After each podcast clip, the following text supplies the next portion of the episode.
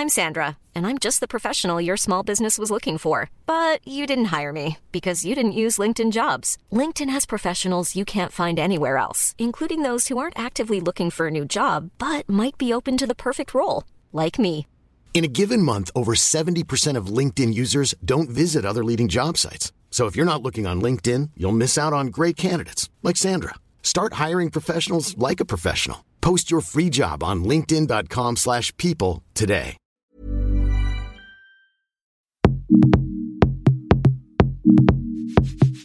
Coucou, c'est Mimi, rédac chef de Mademoiselle et membre honoraire de la brigade du kiff de Laisse-moi kiffer. Comme cette petite musique te l'aura fait deviner, l'un de mes kiffs de la semaine est sponsorisé par Back Film. Je vais te parler d'un film fort et beau, un film féministe, engagé, actuellement au cinéma. Rendez-vous dans l'épisode pour en savoir plus. Propulsé par mademoiselle.com.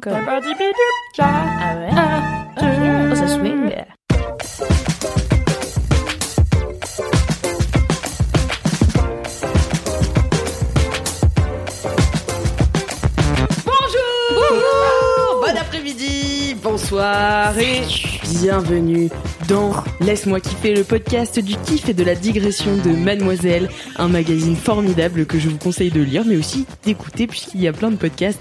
Bienvenue à vous, chers auditeurs, chères auditrices, et bienvenue à la team. Alors, c'est censé être la team sucré-salé, mais euh, c'est un peu mélangé. Quoi C'est que- la brigade sucré salé. c'est la brigade ouais, sucré salé. Euh, voilà, euh, on présente aujourd'hui, enfin on ne la présente plus puisque c'est Marie Vrigno. bonjour.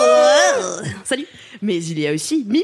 Qu'est-ce que tu fais la Mimi Bah écoute, j'ai rendu ma place d'animatrice intérimaire et je suis ravie que tu reprennes le flambeau. Ah. Comme ça, j'ai plus à paniquer en me disant est-ce que j'ai oublié un truc? Je sais plus. Je suis sûre que tu as été parfaite. J'ai d'ailleurs écouté un petit peu les LMK et je me suis dit, j'étais en vacances et puis j'ai commencé et puis j'ai fait, Ouh, je vais profiter de mes vacances. Et, euh, Une sage décision. non voilà.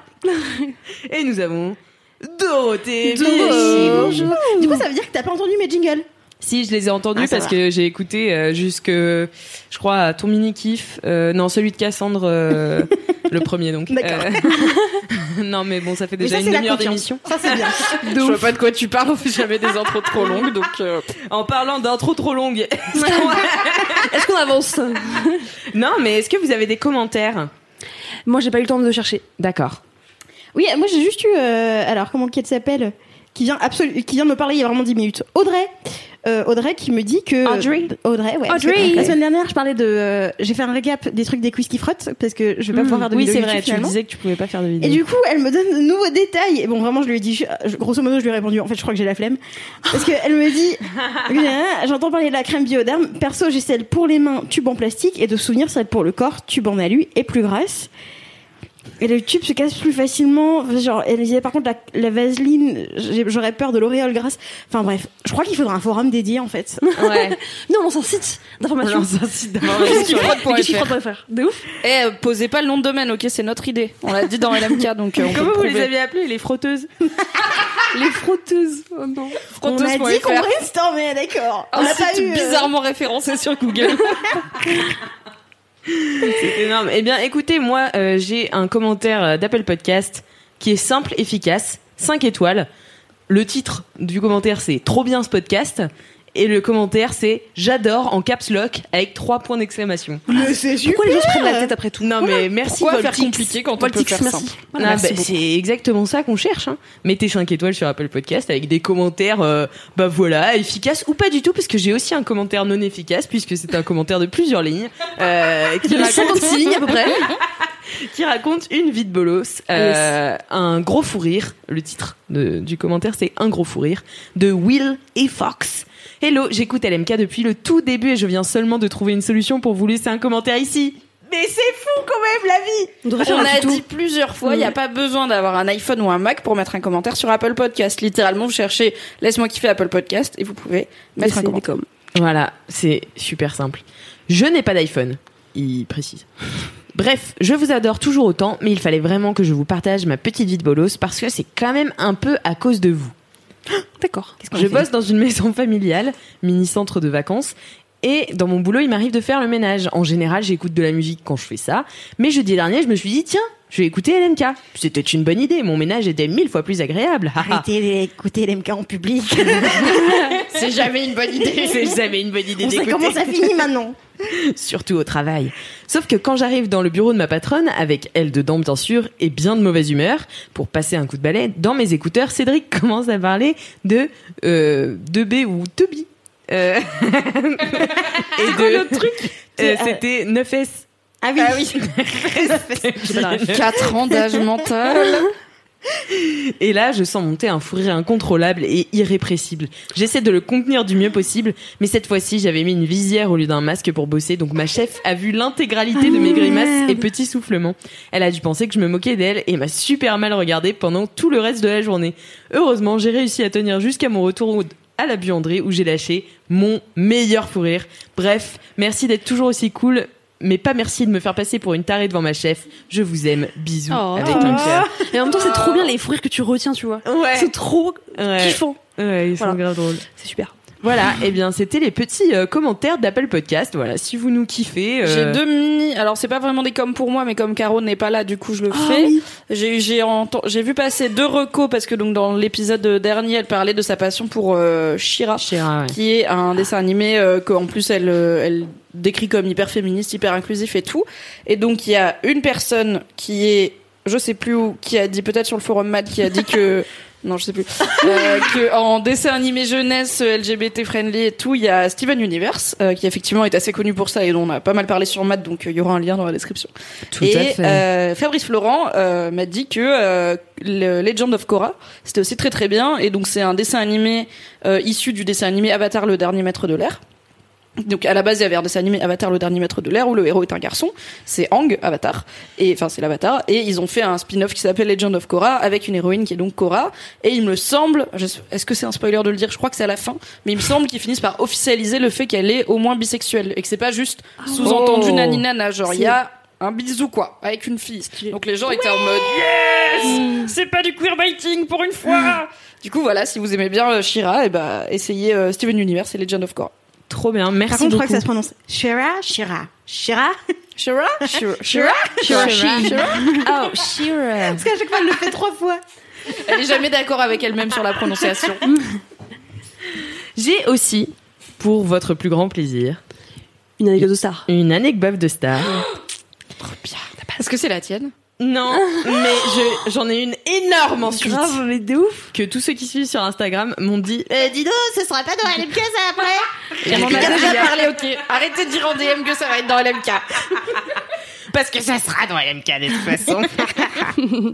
Alors, du coup, c'est euh, Léa qui nous envoie. Hello, je vais vous raconter une anecdote très bof de star. Il faut savoir que je suis de la team Petit Village de Montagne, donc peu habituée aux célébrités, même si les Macron louent leur ski dans le magasin de mes grands-parents et que j'ai déjà croisé la reine d'Angleterre à Londres. Bah ça va Tu te débrouilles bien, dis Ouais, en ouf. plus, c'est pas des stars, genre des stars qui ont fait une saison de la Starac et qu'on a oublié. C'est genre les Macron et la reine d'Angleterre, tu vois. Bon, ça va, on est au standing. C'est comme il y a quelqu'un qui m'a envoyé une anecdote de star et c'était sur un présent le présentateur de euh, J'irai dormir chez vous là. Antoine de Maximi. Antoine de. Maximi. Oh, je l'adore, il est trop bien. Et moi, je savais pas qui c'était, wesh. Du coup, elle m'a, elle m'a mis un message genre ultra long sur l'anecdote de Star. J'étais là, je sais même pas qui c'est ta star. Bref. Attends, mais quoi? Choc. Mais attends, Non, mais Antoine, la culture, Antoine de Maximi, tu sais ce qui une fois je l'ai croisé Je au bureau trop, oui. et j'étais pas prête. Ah ouais. Parce que vraiment, il fait partie de. Genre, j'ai, j'ai encore une liste de gens, genre que. j'ai quand même coché pas mal de noms de gens que j'admire de ouf et que euh, j'ai fini par croiser ou rencontrer via Mad. Et Antoine de Maximi, une fois, je l'ai croisé complètement au pif alors qu'il passait au bureau voir d'autres gens qui étaient pas de chez Mademoiselle. Et j'ai eu le truc, l'effet de, euh, de vertigo, tu vois. Genre le truc où t'as l'impression que. Tu enfin, l'espèce d'effet de Que tu caméra t'as qui font dans là. un film. Ouais. Ah ouais. Mm. Mais genre ce truc d'effet de caméra où genre il, il dézoome, non, il recule la caméra et il zoome en même temps. Oui, Et du coup ça donne un effet Ah tremblotant machin. Ah oui, J'ai oui. vécu ça. j'ai eu un J'ai eu flashback hyper précis de mon enfance et tout ça pendant qu'il me fixait. Ah oui. Parce que lui, avec Dorothée parce que- qui est là. Waouh. Parce que clairement j'étais juste en face de lui, tu vois. Donc genre il a compris que j'essayais de lui parler, mais en fait moi dans ma tête j'étais partie ailleurs. Après il a fait, enfin il est parti du coup faire son rendez-vous, tu vois. Bon, bah, et au revoir, du madame. coup, pour l'instant, là, je me suis posée et tout. J'ai un peu respiré et tout. De... En fait, ça m'avait ramené à l'époque où je regardais ses émissions Ah ouais. et que je l'admire de ouf, ce mec. Et ben, tu veux que je casse ton délire? Oh non. La Non. meuf qui m'a envoyé ça, Tu arrêtes. cette tout de anecdote de star. Tout de suite. En fait, c'était une anecdote super bof de star. Je suis désolée, je j'ai pas j'ai pas capté ton ton pseudo, mais euh, en gros, elle disait que elle allait boire le thé chez la cousine de ce mec. Donc c'est même pas genre elle a aucune Anecdote de star. Donc, elle est pas mal, en fait. Ça fait une occasion, ça. C'est elle allait prendre euh, le thé chez la cousine de ce mec et euh, en fait apparemment, il est odieux avec euh, non. sa famille. I don't think so. Ah, mais avec sa famille. Peut-être que Bah, sa famille en c'est tout des cas, connards. euh, bah, peut-être Mais avec sa famille, mais il assume sur internet hein, que avec sa famille, c'est pas. euh, Ah, c'est vrai Ah oui, oui. Eh ben voilà, bah sa cousine euh, Ah, est tu prends un mec qui s'appelle De Maximi et tu le fous tout seul avec une GoPro en train d'essayer de squatter chez les gens, tu vois. C'est vrai que ça. Le gars, il a fait un m'étonne. complet de sa famille, donc ça me. Ok. Après, j'en sais rien si c'est un mec sympa ou pas, mais je m'en fous, c'est son travail que j'admire, c'est pas sa personnalité, tu vois. Oui, enfin bon. Euh... Mais du coup, Non, j'ai eu mon flashback bizarre et après, il est repassé dans le sens et vraiment, je lui ai juste dit, bon bah, merci. Il a fait, d'accord, il est parti. Je l'imagine vraiment- vraiment... perplexe de Ouais, c'était une drôle de journée quand même. J'ai eu des interactions sociales que je n'ai pas comprises finalement. J'en fais une émission. C'est hyper drôle. Bon, je finis l'anecdote de star quand même, après, avant de vous raconter la mienne, qui n'est pas du tout une anecdote de star, mais une anecdote, euh, car euh, elle est anecdote incroyable. waouh. Une anecdote. Vas-y. Euh, bref, un jour, quand je faisais mes études à Pau, j'allais acheter des sushis avec ma coloc, et sur la terrasse d'un café, j'ai repéré un homme avec un avec une grosse barbe grisonnante et une veste en jean. Je dis à ma coloc, regarde, le mec là, on dirait, on dirait grave le sosie vieux de Jean du Jardin. Ce à quoi elle me répond, ouais mais trop. On rigole à un moment, puis on continue notre chemin. Plus tard dans ma soirée, en mangeant mes sushis sur le canapé, je vois ce post sur Instagram et donc elle m'a envoyé le post de Jean du Jardin qui euh, avait fait une photo à cet endroit-là. Elle fait, j'étais dégoûtée. C'était mon acteur préf. Voilà, mon anecdote de star. Eh ben, C'est trop drôle genre de dire, on dirait grave le mec en Ah, vieux. Je crois que ma petite sœur a fait ça à un festival d'électro où il y avait un DJ qu'elle aimait trop. Je crois que c'est DJ Mehdi qui maintenant malheureusement est décédé et qui est un DJ français et tout. Elle avait fait un festival d'électro à Lyon. Et elle avait vu passer un gars et elle avait dit à ses potes, elle était potentiellement un peu bourré, genre, eh MDR, on dirait pas trop DJ Mehdi le gars Et en fait, bah évidemment, c'était DJ Mehdi. parce que festival, elle venait de le voir mixer, c'était évident qu'il était présent physiquement sur les lieux, mais juste des fois, ma petite sœur, elle les osait. Et donc, voilà, elle a pas osé aller lui parler après parce qu'il l'avait très visiblement entendu. Et voilà, elle avait honte. horrible. Mais en même temps, c'est dur de parler aux gens que t'admires, tu vois, et que tu rencontres. Enfin, moi, c'est pour ça que j'aime bien les formats interview parce que au moins, je sais que j'arrive en tant que journaliste de. Ouais. et que je sais quoi leur dire, tu vois. Mais sinon, bah, par exemple, là, euh, donc mon anecdote de star. Voilà. Ton année quoi Mon Ok, let's anecdote. go. Donc euh, j'étais en vacances à Marseille et euh, pendant toute la semaine je cherchais un Pokémon rare. Euh, c'est Julien Tanti des Marseillais qui est en fait le roi. Euh, vous connaissez peut-être l'émission de télé-réalité Les Marseillais. Eh ben en gros euh, le mec qui est là depuis le début c'est Julien Tanti avec euh, son Paga, ami peu, Paga ouais. bien sûr. Euh, voilà ils sont là. de- C'est les deux qui sont là depuis le début et qui ont fait toutes les émissions, toutes les saisons et c'est des zinzins. Je les adore. Enfin ils sont un peu débiles mais mais j'a- j'aime bien. Bah voilà c'est mes c'est mes stars quoi. Et, euh, et j'aimerais bien être Julien Tanti, parce que Julien Tanti, dans Les Marseillais, est le roi des Monde. problèmes. Ça veut dire il fait des problèmes avec tout le monde, il regarde, il fait les problèmes, il a un carnet à problèmes, un gong à problèmes, enfin je l'adore. Il fait vraiment les problèmes avec tout le monde. Donc voilà, moi toute la semaine, je mettais sur mon Instagram que je cherchais Julien Tanti partout, voilà voilà. Ah, on était sur un cas de harcèlement caractérisé. Ah ouais, ça, ouais, mais grave. Bien sûr, c'était des, c'était des, des jokes. Hein, c'était de la rigolade. Je ne cherchais pas vraiment Julien Tanti. Je m'attendais pas à voir les Marseillais à Marseille. Voilà, je cherchais Society, les euh, pages sur- les pages de Society sur Xavier Dupont de Ligonnès. Euh, voilà, mais c'est bon, maintenant je les ai trouvés. Euh, du coup, je, donc je, je me voilà, et je m'attendais pas du tout à voir les Marseillais. Euh, si une fois quand on est allé au rooftop. Bref, je vais euh, pas arrêter de raconter cette année waouh et pleine de tiroirs. J'espère qu'il y a une sacrée chute à la fin. hein. Oui, il y a une super chute. Euh, et donc le dernier jour, avec mes amis, nous louons un bateau euh, armé d'un skipper, donc qui nous emmène faire de la bouée à Cassis. Et puis on fait toutes les calanques, et puis on va aux îles du Frioul. Enfin voilà, une Des vrais quoi. Ah ouais, des vrais parigots. Ah on ouais, se fait balader. euh, puis le mec était trop sympa, un vrai Marseillais et tout. On arrive, il nous fait euh, la calanque de Morgiou. Il nous dit, vous voyez les gros bateaux là, euh, on les déteste, euh, voilà, bah au moins moi je vous amène au vrai truc de la calanque de Morjou qui est la grotte bleue. Dans la grotte bleue, donc en fait tu c'est accessible qu'à la nage euh, et tu rentres dans une grotte, euh, enfin t'as t'as genre euh, ouais je sais pas euh, 50 cm d'eau au-dessus, euh, enfin de d'air au-dessus de toi, tu rentres dans la grotte, après ça devient plus grand et euh, c'est tout noir à l'intérieur, juste toi, ton corps est en bleu parce qu'en fait t'as la lumière du soleil qui vient taper euh, sur toi, enfin qui vient réfléchir sur toi. Donc c'est vraiment magnifique. Donc on attendait pour rentrer là, il y avait un petit peu de monde, enfin voilà, et euh, il y avait des gens euh, qui restaient à l'intérieur et qui étaient sur euh, une sorte de matelas. et moi j'étais là. c'est qui ces bolos là qui mettent du temps, tu vois Nous on veut y aller, on se faisait jeter moitié sur les sur les rochers et tout. Et là ils sortent. Devinez pas qui c'était. Devinez pas qui c'était. C'était Paga, Greg et Océane des Marseillais. Les yeux de la folie de J'aimerais que ce podcast soit filmé. Ces orbites sortent. Sauf que j'étais avec des amis qui ne regardent pas du tout Oh les non. Marseillais. Ah, capté la vibe. j'ai attrapé ma pote qui nage assez mal et du coup Elle est morte. t'as noyé ta pote elle est morte non je rigole C'est faux, c'est faux, c'est faux. Et Paga Et, m'a dit euh, bonjour. et Paga m'a dit veux-tu de l'aide? Et là je me suis appuyée sur elle non je rigole euh, mais non mais du coup je l'ai attrapée j'ai fait les Marseillais les Marseillais et elle était à quoi de quoi tu me parles et oui c'est à Marseille, il y a des Marseillais, bon. Et là, C'est elle les fait Marseillais. Ah, c'est les Marseillais. Et genre, j'étais là, oui, c'est eux et tout. J'avais les larmes qui commençaient à monter. et, malade. Tellement intense, Martino. et donc, on rentre dans la grotte.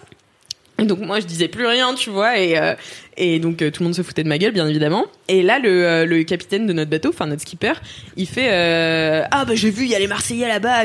Et fait Si ma fille était là, bah voilà, elle serait folle et tout. Mais moi, je les déteste, machin, ils se la pètent. Et moi, j'ai regardé comme ça, j'étais là, mais moi, je les adore aussi et tout. Moi, je suis vraiment comme une folle là. Et j'ai 12 ans.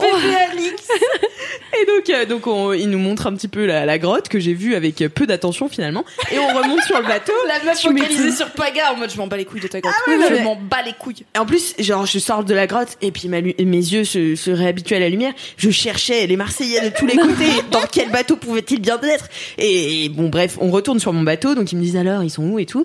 Et là, le, le skipper dit, bah écoute, moi, euh, ma fille, euh, va avoir 18 ans, donc on va leur demander une vidéo, quoi. Moi, je dis, ah putain. Ah, lui, il en a dans le calbar, quoi. Parce que... Mais lui, il les déteste donc il s'en bat les couilles. Et du coup, on va voir leur bateau. Et puis Sarado, elle fait ah, bonjour tout le monde et tout, euh, machin. Et, euh, et donc Paya et Greg euh, qui commencent à déconner avec nous et tout. Et moi, j'étais là.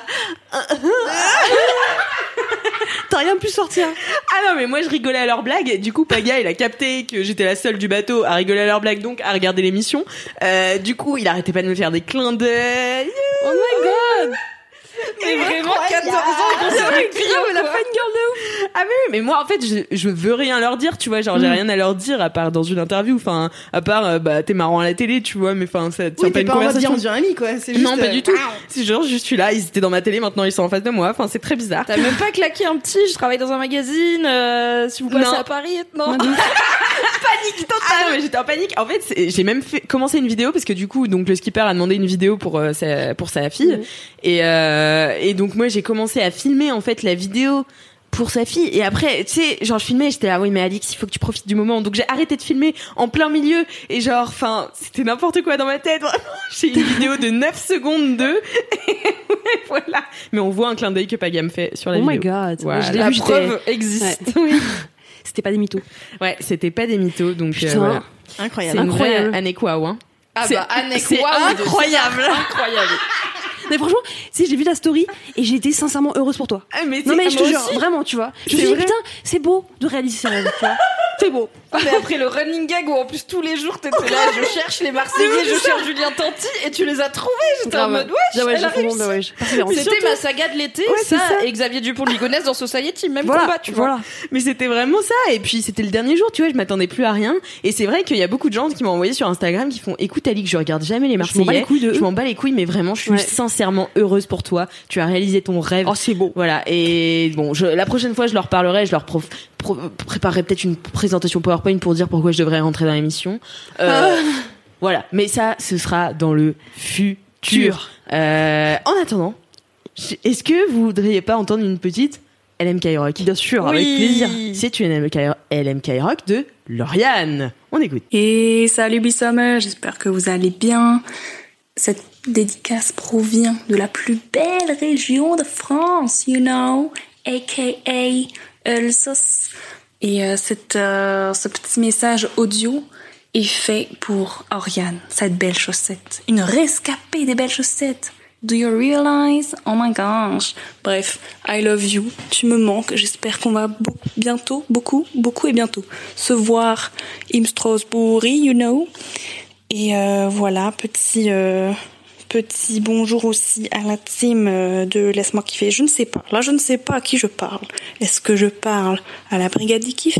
Est-ce que je parle à la team Salé I don't know, but it doesn't matter, you know? Parce que je vous kiffe. Laisse-moi kiffer, je vous kiffe. Lol. Bref. Et euh, voilà, passez une bonne journée et passe une bonne journée, ma tendre Oriane. Merci Lauriane. Merci Lauriane pour Ouais, cette ouais, ouais. euh, LMK Rock. Si vous aussi vous voulez faire des dédicaces à vos amis, envoyez un mail avec euh, votre fichier audio à laisse-moi kiffer at mademoiselle.com. Euh, C'est parti C'est parti Allez Qui veut des chichis Ah, Qui veut des chichis Moi je reviens de Marseille. C'est thématique, hein. hein, c'est l'été en même temps. De ouf. Eh bien écoutez, bah, bah, bah, j'ai déjà fini l'introduction. Attends, ça dure combien? J'ai l'impression que ça fait longtemps qu'on C'est est quand là même déjà. ça fait 20 minutes. c'est ça, c'est ça. Une introduction normale. C'est une donc. introduction Non, normale. mais cette anecdote, il fallait Ah lui ouais. laisser le temps voilà. de s'épanouir telle C'est une clair. fleur, de se dévoiler, Oh, c'est et tout beau. de se dérouler. Ouais. C'était Oh, c'est beau. important. Ouais, c'était c'était vraiment important. Merci de m'avoir écouté pour la huitième fois parce que je l'ai vraiment raconté déjà quatre fois au, C'est au vrai, bureau. c'est vrai. Moi, j'ai resté pour la deuxième, mais j'ai pas vu tes stories en plus, donc maintenant j'ai le point Ah de vue ouais. avec les stories et tout. Genre. Ouais. Ça va. Plaisir total. Plaisir. Eh bien, on commence tout de suite avec les gros kiffs. Euh, les mi- bah alors, Elle change l'ordre. c'est la révolution. L'anarchie. non, on va faire les mini kiffs. Par contre, euh, j'ai une mauvaise nouvelle. C'est pas vrai. T'en T'as as pas qu'un. de jingle. de J'ai transition. pas de jingle. T'as pas de jingle J'ai pas de jingle. Eh ben, on va devoir chanter, voilà. Donc, on va Hein, devoir très chanter euh, pour votre plus grand plaisir. Si vous avez des jingles sous le coude, des mini kiffs et des gros kiffs, bah envoyez-moi. Laisse-moi kiffer à mademoiselle.com. Si vous voulez éviter à tout le monde les moments de vie où des gens, pas moi, mais d'autres gens de laisse-moi kiffer chantent les jingles, n'hésitez pas à envoyer vos jingles. Alors, c'est parti. On se répartit le travail comme d'habitude. Doro, oui, c'est vrai. tu Oh là seras à- au chant. Moi, je fais percussion, percussion, percussion. Percussion pour Marie et moi je fais les bacs. C'est parti. Et Mimi, elle fait quoi? Mimi, elle fait rien comme d'hab. Mimi, elle fait jamais les jingles. Mimi, elle fait jamais les jingles ni. euh, Le privilège d'avoir j'ai été là commencé à jouer, là. épisode 1. Quand tu claques Quoi une règle épisode 1, t'as le droit de la garder. C'est Putain, mais j'étais pas là, épisode 1, moi. I know. Allez, c'est parti. Marie. C'est parti. Continue, continue. Ouais, c'est les Ouais, ouais. mini kiffs, c'est Mini-kiff, les kiffs, c'est les mini kiffs de LMK. LMK. Putain, elle regarde même pas ce qu'on fait, quoi. Non mais elle est sur son tel, c'est abusé, c'est Elle est sur son tel, la Zéro respect. Excusez-moi, bon, je travaille un petit peu. busy. Bah oui, nous aussi on travaille, qu'est-ce que tu crois Bah vous, votre travail, c'est de faire un jingle. C'est vrai, c'est vrai. Pendant ce temps, j'allais voir sur Twitter ce qui se passait, si vous pas vraiment du travail. Des fois, il se passe des trucs un peu Le sur respect est parti en vacances. C'est ça. Comme Déjà. moi demain. Il se le cul dans une canarie. Je vous aime, c'était un très beau jingle, bravo. Merci. beaucoup. C'est très gentil. Marie. Ah, c'est moi qui commence. Eh ouais. Bah ouais. Moi, je comme commence ça. toujours par ma personne à la gauche. Là, je, je crois que t'allais dire ma personne préférée. oh, je suis un peu déçue. Alors, mon mini kiff, euh, eh bien, c'est de partir euh, en vacances à la montagne l'été. C'est incroyable. C'est pas vrai. Si, c'est vrai. Bah, voilà. Alors, je vais. Casse les Voilà, fin. Je vais mettre les pieds dans le plat direct. Euh, les gens qui vont au ski l'hiver, je trouve que vous êtes un peu snob.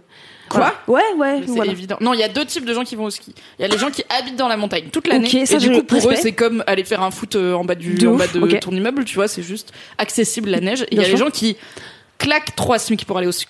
Ouais, et et eux, ils sont snobs parce qu'il faut que qu'ils se persuadent que ça vaut le coup de dormir dans un chalet qui sent les pieds, dans des lits une place avec un sport environ nul où t'as quand même beaucoup de chances de te faire mal Quoi et où il fait la jambe, moins ouais. 20 degrés et d'aller payer une raclette 40 euros au Je suis restaurant de cette de la station.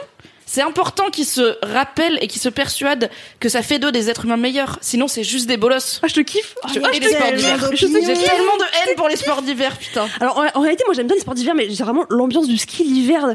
Tout le monde, ouais, j'ai trop hâte d'aller au ski. Putain, vous me cassez les bonbons. Eh, je suis C'est parce que tu vas pas, Marie. Ouais, et clairement, je suis, je n'ai jamais eu l'occasion d'y aller parce que ça coûte trop cher. Ah C'est bah possible. oui. En fait, Moi, heureusement que mes parents m'invitent de temps en temps. c'est- C'est pas possible. J'avais déjà estimé euh, pouvoir prendre un peu l'air euh, voilà, l'hiver pour réfléchir. Enfin voilà, Pour réfléchir. Dire, non, je veux Vous dire pour, sur la vie en faisant du ski de fond, quoi.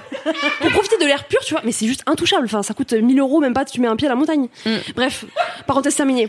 Du coup- non mais je trouve les gens qui aiment le sport d'hiver. désolé.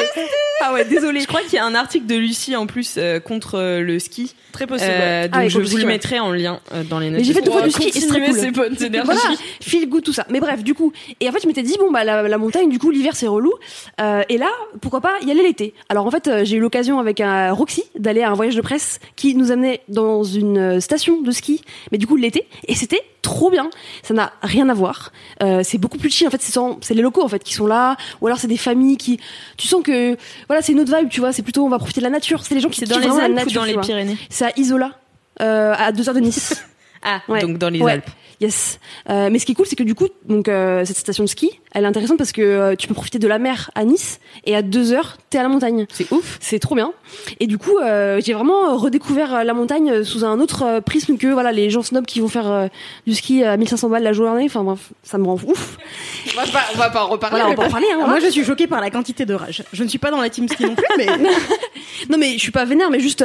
Oh, peut-être- non, pas vénère, mais vous êtes snobs, ok Et- ma rage a une vraie origin story, c'est que j'ai passé un an à Grenoble après mon bac. J'ai fait ma Non, première mais toi, c'était les connards dans le tram avec leur ski, c'était pas ça. Oui, mais ça, du non coup, il y a un vrai truc, truc d'exclusion sociale. De De, moi, j'ai fait du ski toute mon enfance. Mon daron, il nous emmenait, on avait le Vercors pas loin. Mon daron, il nous emmenait faire du ski. J'ai jamais aimé ça. J'ai toujours eu peur. Genre, pour moi, le seul sport d'hiver qui vaut la d'être fait, c'est la luge, parce que la luge, c'est encore un privilège des skieurs. La luge, t'as pas de truc pour remonter la pente Ouais. automatiquement. Ouais. Il y a que les skieurs et les snowboarders qui ont ça. La luge, tu te la retapes Oui, jusqu'en oui, oui. Quand tu fais de la luge, tu fais pas de sport, alors que le ski, tu fais du sport. Bah, quand tu remontes la colline, si, tu fais du sport. Bah oui, c'est pour ça. Du coup, pour te tu faire fais faire un peu de sport 5 minutes de marche ouais. dans la neige, en pente montante, Ouais. pour 30 secondes de ouais Et après, tu. re- Bref. C'est, je trouve que c'est injuste. Et donc, à Grenoble, tout le monde fait du ski et du snowboard et a des autocollants Intertiflet We Trust et c'est ceux qui ride le plus qui en parlent le moins sur leurs ordi. Moi, je fais rien de tout ça. Ils, trim- ils trimballent tous leurs matos dans les transports en commun de octobre à avril. Donc vraiment, de octobre à avril, les week-ends, c'est le ski. Il y a pas de, Bah la ville, la ville se vide finalement. Ah ouais. Et euh, voilà, bah du coup c'était un petit peu excluant socialement quoi. Mais aussi, je comprends pas le délire de payer pour n'importe quel sport 1000 balles la semaine. Ouais, je trouve ça. Et encore 1000 balles la semaine, c'est pas cher. Genre je sais pas combien ça coûte le moi j'ai jamais fait du pas. ski euh, Bah, je sais en, pas parce que j'en ai jamais fait. en- comment on dit En station Ouais. avec un chalet et tout parce que bah il y avait le verre c'est pas loin, ça. on n'avait pas besoin de payer quoi. Ouais, de ouf. Mais je sais que c'est très cher et je ne comprends pas quel sport peut mériter autant d'argent. Et bah, va Mais bon, à la montagne l'été parce que tu vas Mais pouvoir. ça je connais du coup et j'aime trop. C'est trop bien. J'ai grandi donc, en du coup. On a fait donc, des euh, randonnées parce que du coup tu peux. En fait, ce qui est marrant, c'est que du coup tu tu marches sur les pistes de ski qui sont l'hiver à, euh, enneigées. Ah oui. Et du coup c'est trop marrant. Tu te balades et tout euh, machin sur les sur le col des montagnes. T'as fait des quoi? T'as fait des noirs? Euh, Il y avait pas de. Parce que du coup en fait Tu fais des tu, en fait tu fais pas vraiment les pistes. Tu en fait tu les euh, comment dire tu les coupes. Et du Ouais. coup, t'as d'autres sentiers qui sont trop mignons et qui sont pas du tout accessibles l'été, puisque euh, l'hiver, pardon, parce qu'il y a de la neige partout. On a fait Et des du skieurs dessus. et des skieurs dessus. On a fait du vélo euh, électrique et du coup ça, c'est trop bien parce que t'as des jolis, enfin des points de vue de ouf à aller voir mais qui sont pas possibles à aller voir euh, l'hiver. On a fait euh, du trail, donc là vraiment de la course à pied euh, dans les montagnes, donc c'est ouf tu vois. Et je trouve que l'ambiance, la vibe était trop cool. Et il y avait vraiment que des gens euh, trop mimes, euh, des locaux qui sont là, ils kiffent et pas cette pression de, euh, enfin je sais pas le, enfin encore une fois hein, aller faire du ski, c'est toujours la course un peu à, ouais il faut tout faire d'un coup, Bah, il faut être euh, sur les pistes son à temps. 9 Ouais, c'est et, ça, euh, tu vois. Alors que la montagne l'été, c'est plutôt tu prends le temps de découvrir la nature, de te perdre dans les dans ouais dans les petits parcours, de pique-niquer euh, sur le col d'une montagne. Enfin, c'était ouf. Et, euh, en plus, euh, c'était vraiment trop cool de le faire avec l'équipe Roxy, avec des journalistes, des influenceuses, discuter un peu et tout, et sortir un peu toutes de notre zone de confort, parce que on n'avait pas tout le même niveau, pas tout le même rapport au sport, pas tout le même rapport même à la randonnée, à l'extérieur et tout. Et du coup, on a toutes un peu essayé des trucs qui nous faisaient un peu peur. Donc par exemple, moi, le vélo électrique, en fait, c'est pas un truc que je, je maîtrise du tout. Il y a une, une autre meuf qui était pas du tout à l'aise quand on faisait de la rando, une autre meuf, etc. Et du coup, on s'est tout un petit peu euh, tu vois, pour dire ok, bah go, on y va. Et j'ai kiffé la vibe. Et franchement, euh, il y a, en fait, il y a tout parce que sur la station, tu peux aussi faire euh, du tennis parce qu'il y a du tennis. Tu peux aussi faire de la piscine. Il y a une piscine, tu vois. Et en fait, je me suis vraiment dit pourquoi pas, why not plus tard, aller en vacances euh, à la montagne l'été, quoi. Vraiment concrètement et passer une semaine parce que c'est beaucoup moins cher en plus. J'ai regardé les prix juste par curiosité euh, de combien ça coûte euh, par exemple pour aller en, en famille. Euh, typiquement, mes parents, je leur ai dit mais vous allez vous allez à la montagne l'été, vous allez grave kiffer quoi. Et pour une famille de 5 c'est grave abordable. Euh, et voilà, j'ai kiffé en plus. Mais ils ont pas de piscine. Si, y a- si, la piscine, je te jure, il y a une piscine. C'est un truc de ouf. Il y a une piscine, il y a des terrains de tennis. avec une la ils ont découvert les piscines dans la montagne quand même. Ah, mais ça marrant, tu vois.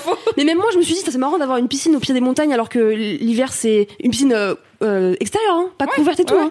J'étais genre, ouais, c'est trop bien. Ils ont des terrains de tennis qui donnent sur la montagne. Enfin, c'est incroyable. Franchement, Ouais. euh, j'ai trop kiffé. Tu dois avoir des sacrés points de vue, ouais. T'as des points de vue de malade. Euh, et donc, euh, ça m'a vraiment donné envie de découvrir la montagne euh, l'été et d'y retourner, en fait. Mais du coup, t'étais à combien? On était à euh, 2000, euh, 2000 et quelques. Ah ouais, c'est ouais, quand ouais. même assez haut, tu vois. Ouais, t'étais Euh, ouais, ouais, carrément. Même en bus, on y a été donc de Nice jusqu'à là-haut. Carrément, on avait la gerbe dans le train, parce- dans le train, dans le bus, parce que Ouais. c'est- c'est- ça monte et ça fait que des euh, que des aiguilles et tout. Mais c'est magnifique, quoi. C'est J'ai mes oreilles qui sont bouchées quand t'as raconté ça. Genre, je pense que j'ai. Ah ouais. Le corps a dit. Le truc pavlovien. Et voilà, c'était trop cool. J'ai passé un super moment. Euh, le truc moins cool, c'est que euh, j'ai pris l'avion après pour Paris euh, et j'ai fait une intoxication alimentaire. Euh, ouais, si, dans, à l'aéroport. Enfin, De j'ai mangé un de sandwich. l'avion Ouais, de la bouffe de, de, de l'aéroport. Donc après, j'ai un peu euh, accusé le coup avant mes vacances. Mais sinon, c'était trop bien. Enfin, genre, vraiment, c'était un petit séjour de trois jours euh, à la montagne que j'ai grave kiffé. Euh, et puis, bah voilà, j'ai fait, j'ai fait du sport, j'étais dehors. Euh, le soir, je bossais et le matin, je bossais pour bah, rattraper les mails quand même que j'avais à faire. C'était trop bien. Et euh, je vous encourage à aller voilà tester. Pourquoi pas avec des environnements qui sont pas forcément euh, les plus attendus. Je pense que par exemple, typiquement aussi aller au bord de mer, peut-être l'hiver, bah, c'est trop bien parce que Mm, pareil, il y a personne cool. et tu tu profites différemment. Tu fais des balades Euh, longues C'est sur la plage. drama, surtout l'océan. Ouais, c'est l'océan en hiver, tu sais, Ouais. moi je suis en mode Chateaubriand, je regarde les vagues avec le ciel tout gris et je suis là, ouais, trop d'émotions et tous les Ah, gueule et tout. La pluie, les embruns. Avec le col relevé là, comme les Bretons, j'aime trop.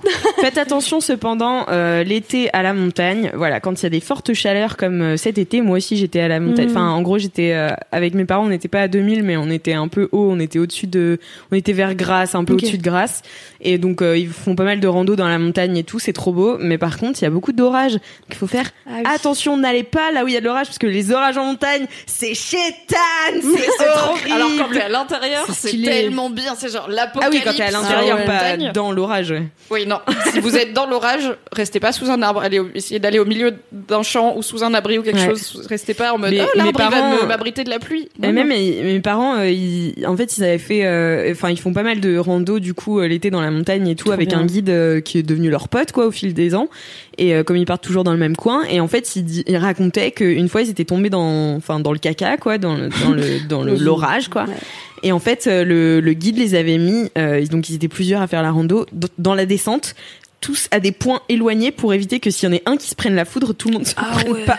Avec ce J'étais pas, là. ouais, allez. Ok, bah c'est rassurant, merci monsieur. La petite roulette russe sympa. Hum, ça va tomber sur qui? C'est plaisir. Non, donc faites attention, mais euh, effectivement, c'est Ouais, grave. Franchement, euh, il faisait genre 25 degrés, c'était incroyable. Franchement, euh, Ouais, c'est aussi le bon moment en tant que personne qui sue énormément. Il y a quand même un côté cool à monter un petit peu en altitude en été, c'est qu'il fait rarement 37 degrés quoi, et c'est toujours il y a plus de vent. Bon, c'est un peu chiant si t'as envie de te mettre en bikini et de passer Mhm. ta journée dans la piscine. Moi, elle va peut-être être un peu froide, mais si t'as envie de juste pas te taper la Ouais. canicule vénère, monte un peu, c'est cool, et au moins tu dors bien. grave. Et tu peux manger des fromages fondus. Tu peux dormir bien, ça fait longtemps que ça m'est pas arrivé, tiens. c'est chiant la canicule. C'est chiant, oh, chiant, c'est la canicule. Ah ouais, carrément. Voilà. Donc euh, c'était mon. Merci beaucoup euh, Marie pour ce mini kiff, euh, à la fois euh, heinous et euh, joyful. Sucré salé. Donc sucré and salty, c'est vraiment le podcast qui a du sens, qui voilà tout est euh, lié quoi. La roue. C'est la roue le to play. Martino. En parlant de manquer, euh, non, je rigole. j'adore faire des liens qui ont aucun rapport. Euh, en parlant de tu m'as manqué, Mimi, c'est quoi ton mini kiff Alors, mon mini kiff est un Pokémon Shiny de mini kiff pour moi, puisqu'il est extrêmement rare, à savoir qu'il combine une chaîne YouTube, mais aussi de la musique. Ce sont deux choses que je ne consomme Putain, pas dans ma vie. Putain, C'est j'avoue. incroyable. Qu'est-ce qui t'est arrivé, Mimi? J'ai découvert une chaîne YouTube qui ne parle pas vraiment de musique, mais quand même un peu, enfin quand même pas mal, euh, grâce à mon copain. Ça s'appelle Rap Jeu et c'est le seul jeu télévisé entre guillemets parce que c'est sur YouTube avec des rappeurs et sur la culture rap Mm. et c'est trop bien donc c'est un truc français qui est animé par euh, Mehdi Maizi qui est un journaliste rap c'est sponsor par Red Bull mais bon à part euh, genre il y a le, le logo Red Bull derrière et ils boivent de la Red Bull mais à part ça il y a pas de mention ou machin c'est juste euh, C'est des super la Red Bull. Red Bull Rien que pour ça, j'irai pas. Non, je rigole. Ah non, moi si c'est sponsor, j'y vais pas. Non. Non, et en fait, le concept, c'est donc Mehdi Maizi, à chaque fois, il invite deux rappeurs euh, connus et, euh, et chaque rappeur ramène un acolyte qui peut être un beatmaker ou, enfin, en gros, t'as toujours deux un peu Leur tête pote, quoi. d'affiche. Leur mif. Et ouais, et après une personne un peu moins connue La mais qui est prod. fun et qui se connaissent bien, donc ça fait deux équipes. Et bah c'est un jeu Et de ils font culture un G. laisse-moi kiffer. Non, J'aimerais trop. Et c'est un jeu de culture G sur le rap. Le concept c'est est-ce que tes rappeurs préférés sont aussi calés en rap que toi En gros, moi je suis très peu calée en rap et je connais pas 90% des invités de rap jeu, mais c'est pas grave parce qu'en fait c'est juste trop Non. marrant parce qu'ils sont tout le temps hyper bonne vibe. T'en as qui sont ultra compètes, t'en as qui essayent de tricher, t'en as qui sont juste là pour être trop marrants. Et en fait Mais l'équipe attends, perd Et ben parce qu'il faut être fort parce que dis donc Ah ouais tu perds en street cred hein, si tu perds à purée, ça. Ouais, bah il y a eu un épisode assez culte. En plus, je crois que c'était genre le deuxième ou le troisième avec euh, Kobalade. Et là à là. un moment, euh, ça parle de Ayam et il y a, il y a une micro phrase qui a failli passer inaperçue où t'as vraiment Kobalade qui fait c'est qui Ayam? Non, En fait, arrête. Sur le coup, personne réagit parce que personne l'a entendu parce qu'il y en a d'autres qui sont en train de parler et au montage ils l'ont repéré et ils l'ont Non. isolé. Genre, Oh, ils mettent un noir et blanc et un ralenti. C'est qui Oh, Ayam? Ah, Kobalade mais 2019. Est-ce que c'est l'épisode où il y a Attic? Euh, non. Ah non, je crois. Non, Attic il est plus récent. Ah oui, ok, d'accord. Et du coup, ils en ont fait, à un moment, ils en ont fait, euh, genre, il y a des cartes, euh, parfois t'as le choix entre une carte mystère et une carte puriste. La carte puriste, bah, c'est une question de culture rap. La carte mystère, c'est soit tu gagnes, soit tu perds des points. Mais des fois, c'est débile, genre, euh, tu tires la carte mystère, il y a, je sais pas, malus octogone sans règle, tu perds 60 points. Yes, Super, c'est la carte chance du Et Monopoly, t'avais quoi. une carte mystère où c'était le malus cobaladé, vous n'avez pas de street cred car vous ne savez pas c'est qui Ayam. Oh, c'est énorme. La fiche totale. c'est trop bonne vibe. Tu sens qu'ils sont tous contents d'être là, qu'ils sont entre gens euh, mais aussi, on, bah, t'apprends quand même plein de trucs sur le rap parce qu'en vrai, euh, ils sont, enfin, ils ont vraiment une culture rap. En, les blind tests, c'est débile. En fait, ils ont légalement le droit de passer que 4 secondes des chansons parce que Ah sinon ouais. ils ont pas la Bah ouais. Et du coup, genre vraiment, ils passent les 4 premières secondes et il y en a, enfin, il y a une note, les gars, ils sont là, bam, c'est tel son d'un groupe pas connu qui est sorti en 1996. Et je suis là, mais t'étais même pas né, frère. Quoi? Et en fait, il y a plein d'épreuves marrantes. Donc, il y a euh, le Roland Gamos, c'est un, du coup, c'est un tennis, Tennis. où en gros il faut dire par exemple le- l'animateur il va dire euh, Booba et il faut dire bah Booba il a fait un feat avec euh, je sais pas Rof. Et après il faut dire Rof, Rof, il a fait un feat avec machin. Et du coup le but c'est de trouver les feats les plus niches du monde pour que l'autre personne soit l'autre équipe soit. Ah, coincée. genre si tu dis Rof il a fait un feat avec je sais pas Amel Bent du coup les autres ils sont là Ah, mais Benz. Ah tu vois si tu ouais. sors des vieux trucs genre la Queen qui a fait un feat avec Patrick Bruel tu vois, C'est génial. Ah, c'est très stylé. Ah non mais Ah, c'est trop bien. Il y a une épreuve, c'est un peu l'épreuve phare parce que celle où tout se joue, c'est les enchères. En fait, il y a un thème, par exemple, les rappeurs qui, comme, dont le nom commence par Young. Et chaque équipe doit dire, OK, moi, je peux en citer, en une minute, je peux en citer 6. Et l'équipe adverse va dire, bah non, on peut faire 8, etc. Jusqu'à ce qu'il y ait une équipe qui remporte les enchères. Et par exemple, elle dit, bah non, on peut en citer 15. Et s'ils arrivent à en citer 15 en une minute, euh, ils gagnent Ils 15 gagnent. points. Et sinon, les autres gagnent 15 points. Ouais. Donc, il faut faire de la Ah, guerre psychologique. C'est du poker, quoi. C'est du bluff. De... Ah, c'est bien. Non, mais vas-y, bien sûr, on peut en faire 12. C'est vraiment des bolosses s'ils peuvent pas faire Ah, c'est 13 et tout. L'animateur, à chaque fois qu'ils essayent de s'arrêter, il est là. Mais non! Oh, jouer. Oh, les plus. Et si tu fais une réponse fausse mais très drôle, t'as un point. Donc Ah si ouais. t'es- il y en a qui gagnent vraiment que en étant ultra marrant. Et du coup bah ça marche parce que l'animateur en fait c'est ça que j'aime bien dans rap jeu, c'est qu'en vrai il y a pas vraiment de règles. Genre des fois à un moment c'était l'anniversaire de un peu le Burger Quiz du Ouais, c'est ça. Et l'animateur est fan de Burger Quiz, tu vois. Je vais regarder ce soir. Et du coup, genre, à un moment, c'était apparemment le jour du tournage, c'était l'anniversaire de Mehdi Maizi, et il y a une des équipes qui a fait, eh, bon anniversaire, Mehdi, il était là, ok, 3 points. Ça avait même pas commencé encore. Je l'adore. ouais, je- Ouais, les très spontané, quoi. Genre, des fois, il y en a qui font des blagues trop foireuses, il est là, bah non, mais vous perdez 5 points, enfin, c'est obligé. Et il y a un de ses, un de ses potes euh, qui est un des auteurs de l'émission, qui est, je pense, l'auteur principal, qui fait des petites pastilles, des fois, de culture G, euh, genre, s'il y a une blague, euh, donc c'est lui qui a écrit les blagues de Mehdi Maizi. Et s'il y a une blague un peu niche et tout, tu vas avoir un cut et ce mec qui est tout le temps en peignoir Adidas, vraiment genre peignoir pas lavé depuis 8 mois et tout, Ah ouais, vas-y. et euh, qui va t'expliquer. Donc oui, ça c'est une référence à Booba qui en 1999 avait dit ça et tout et qui tacle tout le temps tout le monde, c'est trop marrant. Et du coup le, le résultat c'est qu'à la fin l'équipe perdante doit faire la promo de l'équipe gagnante. et souvent Non, mais ils ont un gage génie. aussi, genre tu dois euh, laisser euh, le rappeur gagnant prendre le contrôle de tes stories Instagram, ou tu dois le laisser lire un DM au hasard dans tes DM, ou tu dois dire avec quel rappeur tu voudrais jamais faire un feat et tout. Ah, c'est trop stylé. les C'est vraiment problèmes. Mais c'est trop bon enfant. Bon, le seul écueil, mais ça c'est l'écueil du rap français en général, c'est qu'il y a pas beaucoup de meufs, on va pas se mentir. Mais dans l'épisode 1, il y avait Chila et l'épisode 1 a Ah. cartonné, donc c'est cool. Trop bien. Ah, c'est cool. Mais bon, voilà, il y a, on va pas se mentir, il y a pas énormément de meufs connues dans le rap français, et je pense qu'ils font ce qu'ils peuvent pour en inviter le plus Bah ouais. possible, mais ça marche pas toujours. Mm. Et euh, je pense que pour commencer, mon épisode préféré, c'est il y a celui avec Big Flo et Oli qui est très marrant parce que du coup ils sont pas dans la même Son équipe. rappeur hein Non, je rigole. Oh, c'était pas sympa.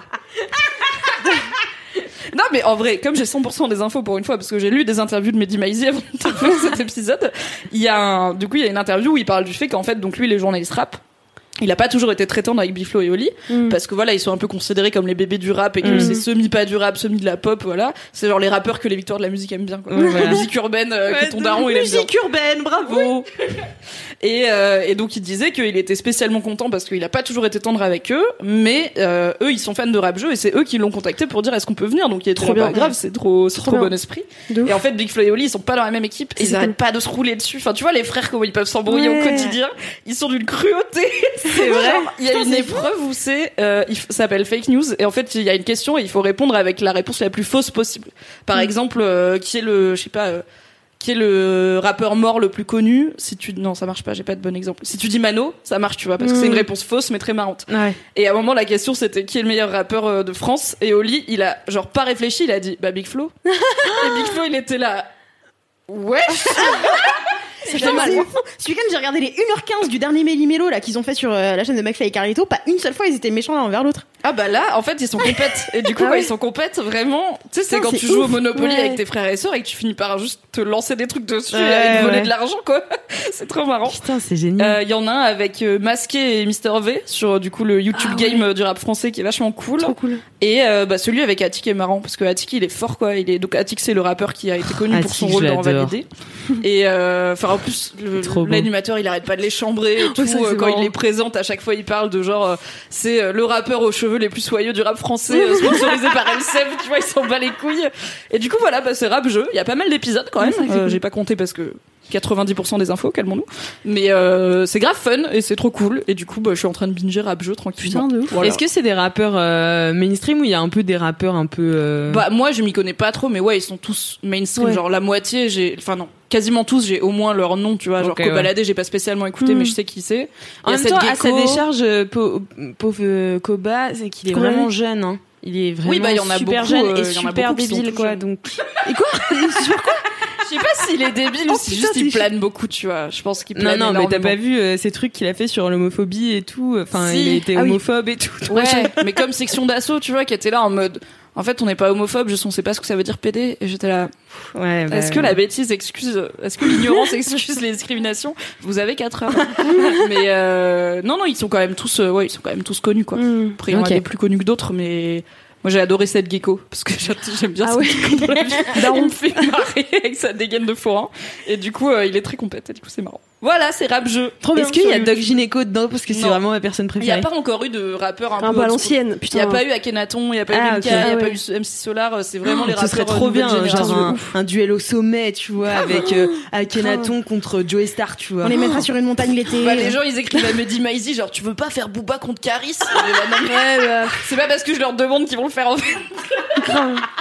Non, il y avait eu en, en- en figure un peu senior du rap français, il y avait eu donc c'est pas un rappeur mais c'est le mec qui anime Planète Rap sur Skyrock. Ah ouais. Qui est une figure euh, hyper connue du, bah, Mm. de l'histoire du rap français. Qui est dans Validé aussi. euh. Ouais. J'ai oublié Ouais, son Fred, euh, Oui. quoi.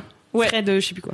Fred de Et, euh, et il était trop content d'être là et tout. Et c'était un peu le plus sain d'un rappeur, tu vois. C'est pas Ah lui ouais. la star de son équipe. Ouais, bah, en même temps, Mais sa, du coup, sa c'est un voix est connue, mais Ouais, lui, il a une vraie street cred à défendre parce qu'autant Kobalade qui a 22 ans ou je sais pas et qui est un peu con, bon, il connaît pas Ayam et tout. Lui, c'est le daron du rap Ouais. français. Ouais. Il a intérêt à avoir toutes les réponses, Ouais, donc il est un peu euh, stressé. tu Ouais, il est genre, je fais pas ça pour le fun, tu vois, il a genre, Ouais, Il y a- ok, on a une là. On rigole, on rigole, mais on va garder, on va gagner des points quand même à la fin. j'adore. Ah j'adore. Ah non mais, mais je vais regarder ça ce soir vraiment, ça me C'est fait trop rire.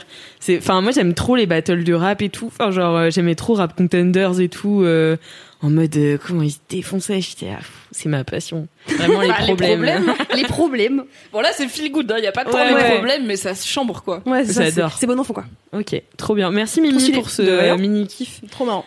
Doro, Ouais, salut. c'est quoi ton mini kiff Eh bien, Euh, il, il y a fort, fort, fort longtemps, dans un royaume fort lointain où j'étais pas encore malade pendant deux semaines et demie, j'étais partie en week-end. Euh, c'était il y a longtemps et je partais euh, avec des copains à Nantes. Euh, pour euh, enfin c'était il y a longtemps dans ma tête c'était il y a un million d'années en fait c'était pour le 14 juillet Mais t'as juste oublié de dire euh, euh, Nantes, meilleure ville de France. ah oui pardon Ah, ça. non mais j'y allais j'y allais j'allais j'allais La vers là-bas j'allais vers là-bas euh, parce que du coup euh, pff, nous on cherche un endroit où on peut se prendre une baraque un petit enfin un, un Airbnb avec euh, barbecue euh, barbecue euh, pelouse quoi où on s'allongeait euh, et traîner dans le jardin. Et euh, avec une ville sympa à visiter. Et idéalement on peut aller se baigner un peu. Et donc on finit par tomber on se finit par se dire bah vas-y Nantes ça a l'air cool. Et donc quand on se décide sur Nantes je vais au bureau et je demande à Marie et à Alix quels sont leurs conseils sur euh, et Margot aussi. Euh, il y a une bonne team euh, De l'Ouest, ouais. Ouais. Une bonne team de l'Ouest et du coup je commence à demander un peu les conseils de où est-ce qu'il faut aller machin alors on me dit euh, on me dit ouais Nantes c'est super car Nantes est Et la meilleure ville de France. France apparemment J'aime bien comme elle te lance, mais elle te laisse le elle t'accompagne pas vraiment. moi je suis d'accord pour que le slogan il apparaisse mais je suis pas sûre que je suis d'accord pour le prononcer tu vois Comme moi avec les jingles. et euh, et donc euh, je, je récupère les adresses. Voilà bon alors faut aller voir l'éléphant. Euh, il faut aller euh, boire des coups en gare à banane euh, machin on me dit. Et puis après on me dit euh, et aussi il va à 30 moult se dit 30 mou, non? C'est- alors ça se dit 30 moult enfin putain. les gens de 30 moult euh, et du Ah coup oui, j'ai toujours dit 30 moult Oh, toute la ma fake vie. nantaise girl. Oh my god. Et euh, j'ai posé la question aux gens parce que j'avais peur de D'accord, ouais. mal dire. Et euh, J'ai peur je de suis manquer de alsacienne, hein, donc, euh, vraiment euh, Pfaffenheim, tu vois. Et Oberhausbergen. Euh, Et euh, du coup, euh, bon, on me dit va à 30 moult. C'est un quartier euh, qui a euh, en face du hangar à bananes, donc euh, qui est en face de Nantes, et tu peux prendre euh, un avibus, donc euh, c'est euh, une navette euh, de bus, mais sauf que c'est un bateau, et voilà, et c'est trop cool. Puis on dit ouais petit quartier coloré, vas-y une après-midi pour aller te balader, ça va être trop chou et tout. Moi je suis là grave hypée, tu vois. Et et du coup je me dis bon bah, enfin ok, trop bien, je le mets dans ma liste. Et euh, le choix du Airbnb se fait un peu sans moi parce que je suis entre, enfin je suis, je suis un soir où je suis censée faire mon état des lieux de mon appartement, mais la propriétaire ne vient jamais, et euh, où elle m'a juste foutu un vent, mais euh, mais du coup euh, Plaisir. soit une soirée euh, un peu longue quoi. Et, euh, et du coup, ben, moi j'arrive à la fin euh, du call euh, de mes potes où ils sont entre deux trucs et tout. Je leur dis, bah, en fait, c'est soit un appart, je crois, un appart dans Nantes, mais que- qui payait pas de mine, mais bon, qui était dans Nantes, quoi. Ou bien la maison avec le petit jardin et le barbecue, machin. Mais il y avait pas d'avis. Et euh, c'est genre, mais euh, en mais pas d'avis, machin. Non, attends, attends, attends. Du coup, moi je me dis, vas-y, on prend la maison, tu vois, mais je fais pas du tout gaffe. Et on prend une voiture de location, il y a tout le truc du GPS, on fait tout le chemin. Mais non. Bout d'un moment, je suis là, mais attends, vous aviez dit que c'était où? Parce que c'était pas exactement. Ils me disent, apparemment, c'est à 30 moult. Mais non. T'étais à 30. Ah, t'as, t'as vécu avant. T'as vécu. Elle a emménagé. C'était trop bien, tu vois, parce que c'était genre sur ma liste des trucs à faire et c'était littéralement là qu'on dormait et j'étais pas prête, tu vois. Du coup, vous avez pris le Navibus pour aller partout, en Oui. fait. Tout à fait. On a pris beaucoup de fois le Navibus. Et c'était super. Et du coup, Trotwood, bah ouais, c'est un petit quartier euh, trop chou, euh, avec plein de maisons colorées, euh, vraiment hyper colorées. Et ils ont, il y a, je sais pas, ça doit être une mode locale de laisser des plantes, euh, de faire en sorte que des plantes poussent le long des, fa- des façades. Et c'est trop beau. C'est une mode. C'est trop trop beau. Il y a des petits quais et tout. Enfin, vraiment, c'est trop chou. Et En du plus, coup, c'est pas bien. trop un truc que les gens font en allant à Nantes, tu vois. Enfin, genre. De dormir là-bas? Non, mais Ah, même de- d'aller là-bas, tu vois, genre, il y a pas grand... Enfin, tu vois, genre, Nantes, euh, moi, je l'avais mis quand même dans mon article sur Nantes, euh, que je vous mettrai dans le lien de ce podcast. Mais enfin, tu vois, genre, c'est- ça fait pas partie des Mm. premières recos euh, Ouais, quand tu vrai. vas à Nantes, tu vois. Donc, Mais je vous- pense qu'il y avait pas là, trop, euh, trop de monde. euh, Ça va? Non, non, c'était tranquille. Franchement, c'était cool. Enfin, après la sortie de cet épisode, ça va changer. Ah hein. bah ça, ça, va être the place Ah bah hein. attention, attention. Et du coup, on se retrouve dans ce Airbnb où, pareil, bon, c'est la première fois qu'ils le louent. Ils ont pris un peu des photos euh, pour me montrer, quoi. Mais pas pour se la péter. Ils ont juste vraiment pris des photos pour me montrer. Et du coup, on arrive là-bas. Donc déjà, moi, je suis surhypée parce qu'on est à 30 moules. Et tu vois, c'est bah, trop marrant. Ouh, super. Et en plus, on arrive, c'est trop joli. euh, toutes les maisons colorées et tout, les petites rues, machin. Donc moi, je suis vraiment en mode, yes! trop choix! J'active mon mode dar- daronne à fond, tu vois. Je suis en mode, alors je vais faire les courses, machin, euh, machin, je missionne tout le monde. Fais le sur, marché, alors, toi, euh. tu seras responsable petit-déj et tout. J'étais vraiment genre, la daronnade à 200% en mode, on va aller dans une maison, dans un petit bled avec un jardin, ça va être génial. L'intensité de la maison. la vache. Trop Et du coup, On arrive et c'est un gars trop sympa qui était en mode euh, bah nous euh, c'est la première fois qu'on met sur Airbnb, on va dormir chez enfin on est chez des amis On est chez le voisin. Ouais voilà, c'est ça. J'adore. Genre, on est chez le voisin euh, machin parce qu'en fait nous on est parti autour du 14 juillet donc il y avait Ouais. tellement de monde sur la route, on s'est- le notre heure d'arrivée, elle s'est décalée de 3 ou 4 heures. Donc à chaque fois on était en train de on essayait Désolé, de frère. pas trop trop lui Mm. envoyer de messages non plus mais en mode bon bah alors on va arriver encore plus tard que ce qu'on pensait. Et euh, puis on arrive, il nous accueille trop chill, trop détente, machin, en mode ah bon bah alors voilà, euh, bienvenue et tout, bon bah voilà c'est notre maison, tu vois. Et vraiment juste détente en mode euh, bah c'est chez moi quoi, tu vois, genre bah bienvenue, profitez bien, voici un peu les règles, mais surtout voilà quoi, voici où sont les choses. Et et sa maison était si belle. En fait Ah. vraiment par rapport aux photos. Genre, les, les c'est comme les profils des garçons qui savent pas se prendre en photo et qui sont ouais. beaux dans la vie, tu vois. On connaît. Mais c'est des belles surprises, ça fait bien. Ça fait des C'était belles une surprises. méga ouais. belle surprise. C'est pour ça que l'inverse. Et en fait, la maison, donc c'était, euh, il y a une base de, de maison un peu ancienne, et ils ont construit une extension. Ah, j'adore. Et derrière, ils ont aménagé un jardin, mais genre il y a des bambous et il y a des lumières à l'intérieur des bambous, tu vois, qui s'allument la nuit. et genre t'as le barbecue le long du mur et tout, genre c'était trop beau. Et en fait, c'était vraiment, enfin. Donc la maison était assez grande. Il y avait, euh, ils ont, il y avait trois chambres d'enfants plus une chambre de, des parents. euh, la salle, de, la, la cuisine, euh, salle à manger était hyper spacieuse. Il y avait un filet. En fait, donc t'avais la- le séjour et t'avais un escalier euh, qui permettait de monter à l'étage et euh, et entre l'escalier et euh, genre le plafond, ils ont foutu un filet sur lequel tu peux t'allonger et du coup tu peux genre t'allonger sur le ventre Ah, et regarder la cuisine. Ah, c'est vraiment cool. Vraiment, c'est chambé et la maison, enfin, en plus d'être hyper jolie et bien aménagée et tout, vraiment, genre, tu on s'y est senti hyper bien, hyper vite. Et euh, en fait, on commence à regarder, et puis tu regardais, genre, au premier bouquin sur lequel on tombe, c'est genre l'Arabe du futur, tu vois. Et, euh, et puis il y a des petites cartes partout, machin. Et puis on se dit, putain, c'est trop, genre, une maison de gens euh, mais euh, tu sens qu'il y a de l'amour pour les enfants, il y a des jeux partout, ils ont leur place, ils ont leur espace et tout.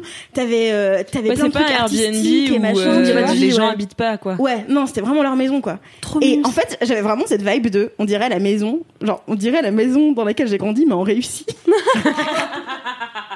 tu sais, genre, qui a atteint ses ambitions. Parce que moi, la maison dans laquelle j'ai grandi, c'était un truc de schlagos, tu vois. Genre, c'était une vieille grange euh, qui a été retapée 12 fois, mais un peu à l'arrache avec les moyens du bord et machin. Et il y a jamais vraiment eu du temps et de l'amour qui a été investi dans les réparations et dans, euh, vas-y, on crée un espace et tout.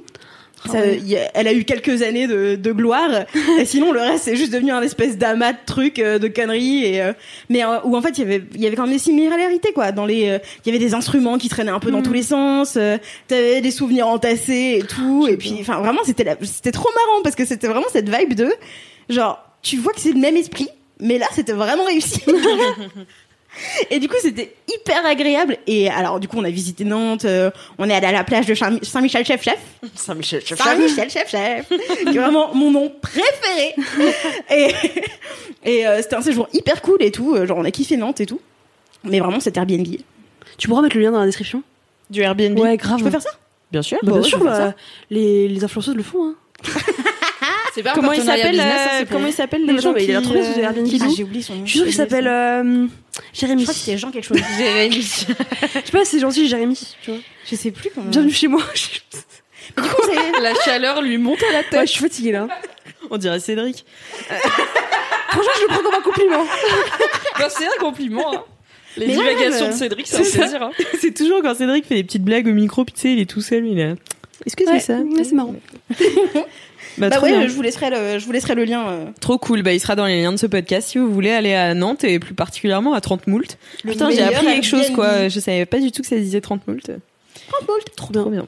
Merci beaucoup Doro Merci Doro. Avec plaisir. pour ce mini kiff. Je passe du coup à mon mini kiff. Euh, vous vous souvenez peut-être, avant que je parte en vacances, je vous avais parlé de la constance en gros kiff.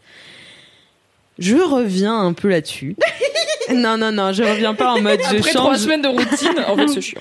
Non, mais parce que en fait, alors j'avais un problème avec euh, le petit déjeuner, qui est un repas, je trouve fourre-tout. Euh, où on peut vraiment manger de tout et tu peux manger du sucré, du salé, autant que tu veux. Enfin, tu sais, genre, tu sais pas, il y a pas trop de De d'entrée, plat, dessert, tu vois. Tu peux vraiment manger un peu tout ce que tu veux au même moment. Tu vois, quand t'as arrêté, il y a des gens qui disent il faut manger beaucoup au petit déjeuner, il y a des gens qui disent il faut pas manger, il y a des gens qui disent il faut faire le jeûne. Bon, bref. J'ai- Injonction. Du coup, c'est compliqué pour moi le petit déj. Moi, en fait, je fais partie de ces gens. Tu sais, quand t'arrives dans des grandes surfaces, je suis mais genre tétanisée. Tu vois, genre il y a trop de choix pour moi, c'est pas possible. Genre mon cerveau il bug, tu vois. Genre moi, dès- pas avoir trop d'options Ouais, je peux pas. Et Ah ouais, dès que, même dès que je suis fatiguée, je sais plus faire des choix. Par Mhm. exemple, je, par exemple, je vais me déshabiller et je vais être là. Est-ce que ce truc est sale ou propre? Et je sais pas si je dois le ranger ou si je dois le mettre euh, dans mon panier à linge sale. Du coup, si je suis vraiment fatiguée, je le laisse là parce que je sais pas. Tu prends la décision demain. Comme un Sims. Ouais, de ouf. non mais j'ai vraiment un problème avec les décisions. Du coup, euh, du coup, le petit déj vraiment c'est c'est ma hantise parce que je sais pas quoi acheter, tu vois, et euh, je sais pas quoi bouffer au petit déj. Donc la plupart du temps, je bouffais pas. Et sauf que en fait, euh, donc j'ai un peu taffé sur mon alimentation et tout machin. Et j'ai trouvé ma formule idéale pour le petit déjeuner. Oh, bravo. exclusivité dans LMK. Moi, c'est mon repas déj préféré, hein. parfait de tonton j'ai trop envie de savoir, c'est Ah quoi ouais, mais, mais du coup, mais j'ai vraiment trouvé mon petit déj parfait. C'est Donc, quoi Je prends deux tartines de pain D'accord. avec du beurre salé, Bien sûr. du bah, chocolat. Beurre salé, ça c'est sûr. Voilà. Et du chocolat ouais, et du Chocolat chocolat, en- noir. En carré En carré Non, en Un petit- carré. Un carré. Moi, je suis fan de chocolat. en carré le matin. Je sais, c'est étrange. Non, non, il n'y a mais, pas euh, d'étrangeté. Meuf, Mais je mange des nouilles surtout- instantanées le Oui, c'est vrai. Vas-y. Euh, euh, J'aime en particulier le poulain, mais je peux aller sur des chocolats plus forts à 60%, D'accord. 70. Voilà, je commence. euh, voilà. Euh, ensuite, j'ai une petite poignée de noix, euh, que ce soit des noix de cajou, des noix de voilà, petite poignée de noix. Et après, le clou du spectacle, Une pomme. un pomelo. Ah, un pomelo, ouais, de ouf. Ma passion. on s'est pas déjà. Ah oui, on s'est embrouillé parce que t'avais dit pamplemousse et j'avais dit que les fruits amers c'est vraiment genre un enfant du chétan. C'est trop bon. Moi j'aime pas l'amertume. Oh, moi j'adore le pamplemousse. Mais c'est, euh, mais du coup, le pomelo, c'est très bon parce que t'as pas besoin de mettre du sucre ou quoi. C'est genre euh, un peu ac- plus acide que le pamplemousse, un peu amer et quand même, enfin, c'est super euh, ludique à manger, quoi. Putain, on dirait Kalindi quand j'ai dit ça. Oh, c'est chaud, elle me manque. et, euh, et, euh, et non, mais j'adore. Et du coup, je fais ça. Par contre, le seul truc qui me casse les pieds, c'est que manger du pomelo le matin, ça prend du temps Ah parce qu'il faut enlever tous les carrés et tout machin, tous les triangles. Donc, avis à la population. Avez-vous une technique particulière pour manger vite du pamplemousse? Bah, Vas-y, Moi dis-moi. mais alors Elle a levé la main. en fait moi c'est un peu particulier, c'est un peu bizarre. Euh, mais par exemple genre les fruits moi je mange tout. Tu vois genre la pomme, je mange le trognon, je mange tout, tu vois. Et du coup le pomelo c'est un peu comme ça que je le mange aussi. C'est-à-dire que je le coupe en- je le coupe en deux, je le mets à plat. C'est-à-dire que ça fait un demi-cercle comme ça. Ouais. Et en fait après je le coupe comme si c'était euh, un morceau de viande, tu vois. Donc j'enlève juste la peau, mais après je mange tout. D'accord. Voilà, et du coup c'est ultra facile. Ouais. En vrai, les fibres, ça se mange très bien et ça a le même goût. Sauf que du coup, ouais, effectivement, t'as été habitué à faire les quartiers, tout ça, c'est casse-couille. Ouais, mais moi j'aime bien. En fait, c'est un peu comme les langoustines, tu vois. Genre, j'aime bien tout préparer avant Ah d'accord. et avoir mon petit truc, tu vois. Ouais, moi je sais que mes parents ils avaient des petites cuillères avec le bord dentelé pour genre les kiwis et les Ah, oranges. ça. Et du coup tu coupes en deux, tu mets euh, bah, côté Ah oui. euh, bombé en bas et tu racles dedans et en fait C'est ça pas racle vrai. tout seul. Non, mais ça, c'est une invention vrai, du génie. Je vais chez mes parents demain si tu veux, je te vole une petite une- cuillère Ah ouais. avec euh, avec des dents. T'en veux Pour une manger mon Ah ouais, je suis pomelo. grave chaude. Je suis grave chaude. Parce qu'ils en ont pour une famille entière et Ouais, maintenant ouais. ils sont plus que deux parce que leurs enfants sont grands. Personnellement, je ne mange pas de ce pain-là, donc je peux t'amener ma cuillère à pomelo si tu veux. Mais ouais, je suis trop chaud. La vie, Ils le sauront changé. pas, ils remarqueront Mais pas. mais- C'est pas grave. je vais piller les parents de Mimi. Après une story, laisse-moi kiffer. Mec teste de la cuillère à pomelo.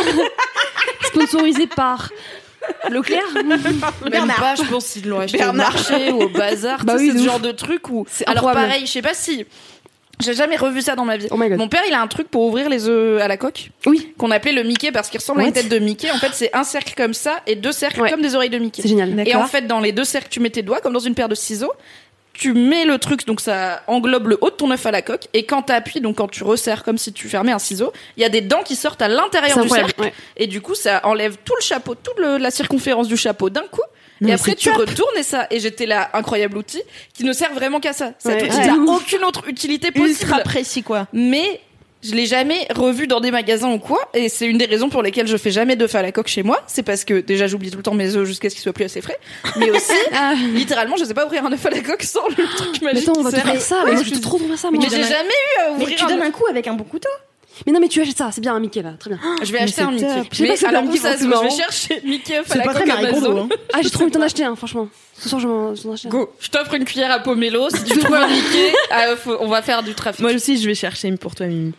Merci. Mais euh, mais donc voilà, c'était mon ça c'est mon petit déj et en fait Mm. j'aime bien euh, en même en règle générale euh, bon là j'étais en vacances prendre du temps le matin, genre vraiment me lever tôt parce que moi je me lève jamais très tard, genre je me lève vers 9h 9h30, tu vois, et passer toute la matinée à genre préparer mon petit déjeuner, manger mon petit déjeuner devant les vlogs d'août de, de Léna Ah oui. Situation. Oui. Euh, parce que moi je suis de la team du matin. Ceux qui regardent Lena Situation, elle fait des vlogs, elle fait un vlog par jour tout le mois d'août. C'est une influenceuse et une youtubeuse, euh, voilà. Dont Loulou a déjà parlé. euh, dont Loulou a déjà parlé dans la MK et, euh, et du coup bah depuis 4 ans elle fait des vlogs en août et moi je regarde ça le matin. Je suis Pareil, je vraiment suis la team team du matin aussi, ouais, pareil. Moi, je suis timide du soir. Parce que je peux pas Moi, je attendre. couchée, tu moi. sais jamais quand elle le poste, tu vois. Donc, Non, je- mais à 22h, tu tombes dessus, tu vois. Ouais, mais je sais pas. Non, moi je préfère le matin. À 22h, tu Et avec euh, voilà. Et Moi, je avec regarde mon une petit... chaîne YouTube par décennie, donc je, je suis pas. Ouais, mais t'en parles bien, tu vois. Ouais, t'en Ah, parles bah. très bien. Franchement, la qualité sur la Tu quantité finalement. Non mais voilà, ça a été mon vrai plaisir là pendant mes vacances de profiter du matin, tu vois, bouffer sur la terrasse euh, ou euh, même même chez moi, tu vois, prendre le temps et tout, euh, faire mon sport. euh, J'étais là, oh, c'est top. Mais tu bois quoi avec ton petit déj? Il y a pas de Euh, boisson moi je bois de l'eau. Ah, t'as pas de café, pas de thé, pas Euh, de je jus de fruits bois un petit peu du euh, du lait de soja au chocolat un petit peu, genre Ah oui, bien, tu vois. Mais euh, mais non, sinon moi je suis très haut le matin ou thé à la limite, tu vois, mais mais après ça me prend vraiment trop de temps parce que j'aime bien les boissons tièdes, donc il faut que ça refroidisse. Bon, bref, c'est compliqué ma life. c'est pas facile, hein, le petit Si, il y a. Cassandre, il y a Cassandre. Mais oui, tu vois, c'est pas facile Ouais, c'est pas avec moi, tu vois, Ouais. genre vraiment, euh, j'ai besoin d'efficacité le matin. Là, tu vois, depuis que je suis rentrée de vacances, je me lève super tôt pour manger mon petit déj et je suis là, je vais pas pouvoir continuer comme ça longtemps, donc donc il va falloir que je coupe euh, le pomelo quoi. Enfin, c'est T'inquiète, on a les outils pour. ouais. on a Alice. euh, On va y arriver. On va faire en sorte. Donc euh, donc voilà mon mini kiff un petit peu feel good quoi du matin. Trop Ouais. bien. Bah, trop bien. Non mais profitez du matin. Mais oui, de ouf. C'est vraiment la meilleure partie de la journée. Bah, les rares fois où j'arrive à me lever assez tôt pour avoir une matinée genre vraiment chill, je suis trop contente de moi, Ouais. mais c'est rare. Mais ça fait trop du bien. Mais après, la journée, elle est si longue. Mais justement, justement, moi je me lève et je suis en mode mon estomac il est pas réveillé ni rien. J'ai juste envie de prendre une douche et de faire des trucs. Moi je suis vraiment genre je me lève, je suis déter parce que comme Ah ouais. j'adore dormir, je, toute ma vie je me lève au dernier moment possible. Donc genre là, euh, je dois partir de chez moi à 8h40. 8h20, je sors du lit, 8h25 si j'ai la flemme. Donc vraiment, je suis en mode, il faut tout condenser dans très peu de temps pour être à l'heure et propre au bureau, ce qui est deux choses importantes. Et le week-end, les rares fois où du coup je me lève pas à 11h du mat, bah quand je me lève à 8h30, je prends ma douche et genre je vais faire mes courses, je vais faire ma lessive et tout parce que je suis là, bah, j'ai envie de faire des trucs. Quand je rentre, quand j'ai fini tout ça, il est 10h30, j'ai étendu mon linge, je me suis acheté à manger donc je peux manger immédiatement un truc et je suis là, il est 10h30. La journée et s'offre à moi, le monde Ouais. s'offre à moi. D'habitude, je dors encore à cette heure-ci. Après, des fois, il se trouve que je fais une sieste à 11h parce que du coup, j'ai fini mes trucs et je suis re-endormie. Je suis un peu fatiguée quand même. hein. Du coup, j'ai le temps de faire une fatiguée. sieste. J'adore dormir, c'est tout. Je comprends. Eh ben voilà. Eh bien écoutez, ça clôt les mini kiffs et on va tout de suite pouvoir passer au, gros kiff. gros kiff et du coup on va reprendre nos habitudes, on va reprendre nos rôles. Voilà. Alors Doro Ah, euh, à la- au chant, euh, Marie à la percu et moi percu, c'est parti. euh, au bac. C'est parti. Euh, attendez, j'ai pas réfléchi. Euh, fais un beat. Les meilleurs beats. Au secours. Non, attends, fais, fais la, fais la mélodie, euh, Alix, je suis perdue. Euh.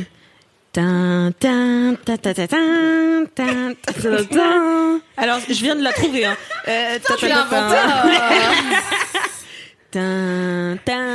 tin, tin, c'est les gros kiffs, eh, c'est les gros kiffs. Gros kiffs, gros, gros, gros kiffs. Gros, gros Envoyez des jingles, s'il vous plaît. Vraiment, c'est un appel à l'aide. Envoyez des jingles. On n'en peut plus. Voilà, c'était euh, le jingle des gros kiffs pour ceux qui n'avaient pas encore compris quoi. Ouais. Euh, s'était lancé. Alors que c'était clair quand même. Alors que c'était Euh, super clair. franchement, oui. Sans exécution. Euh, Marie, c'est quoi ton Est-ce que je peux échanger ma place avec Marie? Parce que comme je dois, j'ai mon train, donc je dois partir dans moins d'une demi-heure. Ouais, je pense que c'est. Ouais, je me dis pour être sûr, Pour être sûr pas être dans le sûr, rush et sûr, stressé, je, je- On je- change. Peut-être je finirai Alors, pas l'épisode. moi je suis déboussolée quoi. Mais vas-y. Car, comme prévu, cet épisode va être extrêmement long et clairement on n'aura pas fini dans une demi-heure parce qu'on vient de commencer les gros kiffs. C'est vrai. Du coup, euh, mon gros kiff, comme vous l'avez entendu dans l'introduction de ce podcast, mon gros kiff est sponsorisé par notre partenaire Backfilm. Puisque Backfilm est le distributeur d'un film qui est sorti ce mercredi 19 août et euh, qui est très très bien et dont je suis très fière que Mademoiselle euh, soit partenaire. Ce film s'appelle Mignonne au pluriel et c'est le premier long métrage de Maïmouna Doucouré qui est une jeune réalisatrice française parce qu'elle a 35 ans, ce qui est quand même relativement jeune euh, pour une réale et elle a déjà elle avait déjà cartonné avec euh, deux courts métrages qu'elle avait sortis donc Cache Cache et Maman. Et c'est des courts-métrages qui avaient été primés euh, dans plein de festivals à l'international et tout. Et euh, Mignonne a aussi été primée euh, à, À Sundance. euh, à Sundance, à Toronto. Enfin, c'est des très prestigieux euh, festivals de cinéma indépendant euh, en Amérique du Nord. Et il sort enfin en France. Et c'est trop bien. Euh, j'ai eu la chance de le voir évidemment et j'ai vraiment été très émue. En fait, Mignonne, c'est l'histoire euh, d'une petite fille de 11 ans qui s'appelle euh, Amy, Amy, et qui vit euh, bah, dans un genre de foyer HLM avec sa mère et son petit frère. Mais c'est en anglais? Non, non, c'est un film français. Ah, ok. Ça se passe, je sais plus si la ville est spécifiée, mais ça se passe vraiment. Maïmouna Doucouré a dit en- dans une interview que vous pouvez retrouver demain sur le feed Instagram de Mademoiselle, bientôt. Euh, elle a expliqué que c'était inspiré d'un truc qu'elle avait vécu elle quand elle vivait dans le 19e arrondissement euh, de. Paris où elle a grandi. Et en fait, euh, donc Amy vit avec sa mère et son petit frère et euh, sa mère traverse un bouleversement dans sa vie qui est que le père d'Amy va se marier avec une seconde femme et la ramener euh, vivre chez eux, enfin chez elle, chez sa famille quoi. Et euh, bah sa mère elle fait euh, elle fait comme si tout allait bien parce que dans sa culture euh, voilà c'est normal et tout mais en fait elle a le seum. Et Amy euh, pour elle aussi ça la bouleverse beaucoup. Elle a pas du tout envie que son père revienne avec cette femme euh, vivre chez eux. En plus il y a pas beaucoup de place. Voilà c'est vraiment une famille relativement précaire. Et donc ça la travaille et tout mais c'est pas une gamine très expressive. Elle a on sent qu'elle a déjà pas mal de responsabilités. Elle s'occupe pas mal de son petit frère et tout. Et qu'elle elle enferme tout ça. Elle a beaucoup de ses émotions qu'elle arrive pas à verbaliser à extérioriser quoi et euh, dans son collège, il y a dans son nouveau collège du coup, puisque le film s'ouvre avec son emménagement dans son logement actuel, donc elle change de collège. Il y a un groupe de meufs populaires qui s'appelle euh, les Mignonnes, qui sont des danseuses. Et en fait, c'est quatre copines euh, qui sont, en fait, tu vois vraiment. Elles m'ont rappelé les filles qui me faisaient peur au collège, qui sont populaires, qui sont hyper féminines, alors que t'as le même âge, qui mais qui apparemment ont reçu le manuel de comment être une fille par la poste et toi tu l'as raté peut-être dans le déménagement, ça s'est perdu, on sait pas, tu vois, qui sont sûres d'elles, euh, qui ont des bails, enfin qui qui ont de la répartie avec les garçons et tout. Et Amy elle les regarde de- de- dans la cour en mode oh là là, j'aimerais bien être elle, mais j'ai un peu peur d'elle. Et donc elle se dit qu'elle va rejoindre le, le le groupe des mignonnes qui est en train de s'entraîner euh, pour euh, faire une choré pour un spectacle de fin d'année en gros euh, un concours La de- kermesse. non non c'est un concours. Donc en gros il y, il y a un enjeu de il faut qu'on remporte le concours. C'est pas juste euh, le spec le euh, avec les mamans qui ont leur caméscope La kermesse, meilleur moment. et elles sont hyper enfin c'est pas un long fleuve tranquille quoi. Il y a des vrais bails d'amitié toxique. Il y a des bails un peu de harcèlement scolaire aussi parce que quand Amy elle arrive Amy voilà c'est une petite gamine comme moi j'étais qui ressemble euh, pas à grand chose en termes de look euh, qui, a pas qui a pas confiance en elle et tout. Donc au début elle la rejette elles veulent pas elles veulent pas traîner avec elle et tout. Et en fait Amy euh, va réussir à se faire accepter dans le groupe des mignonnes en leur apprenant un nouveau type de danse qui euh, et c'est donc des mouvements de danse euh, extrêmement euh, adultes et sensuels, euh, du twerk, des trucs de clips américains. Et en fait, Maïmouna Doucouré explique donc dans son interview qui sort très bientôt sur l'Instagram de Mademoiselle que bah, c'est ça qui lui a donné l'idée du film, c'est qu'en fait dans un spectacle de quartier dans le 19e, elle était tombée sur un groupe de filles de 11 ou 11 ou 12 ans qui étaient sur scène et qui twerkaient, qui faisaient euh, des danses très très très très très lascives et elle s'est dit bah, en fait ça me dérange un petit peu de voir ça parce que je suis pas sûre qu'elles ont conscience de ce que ces Mhm. mouvements de danse veulent dire parce qu'elles sont un peu jeunes pour avoir conscience de tout ce que ça peut vouloir dire. Et du coup, le film, il parle de ça. Il parle de hum, d'une petite fille un peu paumée et en fait on finit par se rendre compte que les mignonnes aussi elles sont toutes un peu paumées à leur façon qui trouvent refuge dans cette danse qui est très adulte mais c'est peut-être pas le bon refuge c'est peut-être pas le bon exutoire. Euh, c'est quelque chose qu'elles font beaucoup entre elles. Donc il y a pas forcément d'adultes autour pour leur dire euh, pour Mhm. les accompagner en tout cas dans cette découverte là c'est pas un film qui est moralisateur mais c'est un film qui pose plein de questions sur euh, bah, la sexualisation des filles euh, l'objectification du corps féminin à un jeune âge. Et en fait c'est un c'est un discours qu'on entend de plus en plus euh, de la part des féministes. Et je trouve ça très cool qui est que les filles en fait on est sexualisé dès la puberté voire avant il y a beaucoup Ouais. de meufs qui ont des expériences de harcèlement de rue par exemple qui datent de vraiment quand elles avaient 10 11 ans quoi donc euh, on parle pas du tout de Mais même on peut pas avant. les confondre avec des adultes quoi et même parfois avant en Parce que moi, ouais. je vois ma sœur euh, qui a une bouille, euh, enfin qui est super belle et tout. euh, les gens, ils s'arrêtent dans la rue pour venir lui dire qu'elle est belle, tu vois. Et genre, euh, elle a 10 ans. Enfin, elle avait même avant, tu vois, elle avait 8-9 ans. Mm. C'était déjà. Les gens s'arrêtent, tu vois, enfin, euh, pour lui Ouais, dire hyper ce qu'il euh, ce qu'il pense. Et un jour, elle avait dit, elle fait, en fait, j'en ai marre, tout le monde me regarde tout le temps, j'en peux plus, tu vois. Et elle avait dit, je suis pas une poupée, je peux arrêter de me Ah toucher ouais. les cheveux et tout, tu vois, les cheveux blonds et tout. Donc ouais, ça arrive euh, parfois super tôt, quoi. Et c'est souvent un truc qui arrive quand t'es toute seule ou quand t'es avec tes copines et du Mm. coup qu'il n'y a pas forcément ni de mecs ni d'adultes autour pour euh, t'aider à processer ça. Je pense que t'intériorises assez vite que c'est peut-être de ta faute, t'es peut-être provocante, euh, Mm. peut-être il fallait pas, enfin tout le truc de misogynie intériorisée, de de, de victim blaming euh, envers les femmes victimes du sexisme quoi. Et du coup bah voilà ça interroge euh, en fait euh, le fait que les les petites filles sont sexualisées et mises dans des rôles adultes euh, trop tôt probablement par rapport à Parce qu'elles ont quel âge dans Mignonne vraiment 11 ans quoi. Ouais. Vraiment c'est elles sont en sixième, c'est vraiment des gamines, tu vois. Et en même temps, Hiring for your small business? If you're not looking for professionals on LinkedIn, you're looking in the wrong place. That's like looking for your car keys in a fish tank.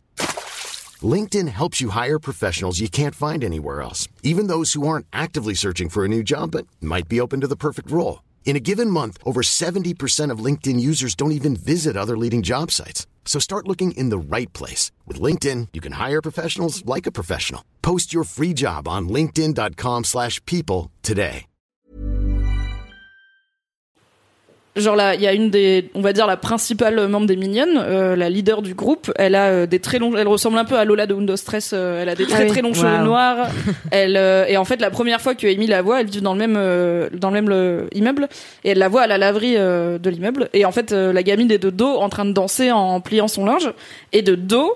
J'ai pas compris tout de suite que c'était une gamine. Je pensais que c'était que ça allait être Ah genre ouais. la voisine un peu plus âgée euh, où Amy elle se dit ouais je veux trop être comme parce que elle. t'es à ouais. hauteur d'enfant, le film est à hauteur d'enfant. Ouais, voilà. Donc tu te rends pas compte qu'elle est petite et elle, euh, elle est en genre de crop top et petit short et elle danse de façon déjà un peu sensuelle et tout, euh, un peu Shakira, tu vois. Et quand elle se retourne, j'ai fait waouh, c'est vraiment une enfant. D'accord. Ouais, ouais. Et du coup, ça interroge aussi à quel point ça brouille les pistes et euh, voilà, c'est c'est pas un film qui est moralisateur ou qui dit c'est pas bien de danser comme ça, c'est pas Mm. bien de faire ci, de faire ça, les filles se respectent plus, pas du tout, c'est pas du Mm. tout la vibe. Mais en tout cas, ça interroge Ouais, et ça ça met le. C'est pas toujours confortable parce que il y a toute une première partie du film qui est un peu plus légère, un peu plus fun, et après bah les actes commencent à avoir des conséquences et du coup ça devient un peu plus sérieux. Mais c'est un film dont on a envie de on a envie d'en sortir et d'en parler, tu vois, d'aller d'aller prendre un café et d'en parler, de réfléchir à la question. Je pense que si vous avez des bah, des filles de cet âge-là dans votre entourage ou un peu plus âgées euh, ou un peu plus jeunes même, mais je pense entre 10 et 15 ans, c'est un film cool à peut-être aller voir avec une adulte ou un adulte et pour en parler après aussi parce que bah je sais que ça va très vite dans le sens où par exemple moi ma génération euh, j'ai 28 ans, c'était pas, il y avait pas l'accès au porno hyper Ouais. simple par exemple. Genre à 10 ans, il y avait pas grand monde surtout chez les filles qui avaient vu du porn quoi. C'était Ouais. encore euh, les magazines en haut du bureau de tabac, euh, il y avait pas tout le monde avait pas internet à la maison, souvent t'avais un ordi familial. Moi mon ordi, il était au milieu du salon, euh, qu'est-ce que j'allais regarder du porn Ouais, mes parents ils m'attruquiaient, tu vois, non. Mais maintenant, je sais qu'il y a énormément de gens qui sont confrontés à du porn euh, bien avant la puberté et bien avant d'avoir les clés pour comprendre pas la vraie vie, tout ça. Et, euh, et, Et du puis coup, même, bah, c'est ouais. plein de sujets qui sont intéressants. T'as l'accès aussi à TikTok, tu vois, qui est quand même un- une plateforme où euh, bah tu danses. euh, Enfin, il y a plein de meufs qui qui dansent de manière assez, bah pareil, lascive et tout. Enfin, euh, adulte quoi. Enfin, je sais pas comment Hmm. dire, mais si adulte un peu. Et il y a, mais il y a plein de, de, de, de réflexions à poser. Est-ce que la bonne chose, c'est de lui interdire Mhm. ou d'essayer de l'accompagner là-dedans? Parce qu'au bout d'un moment, ouais.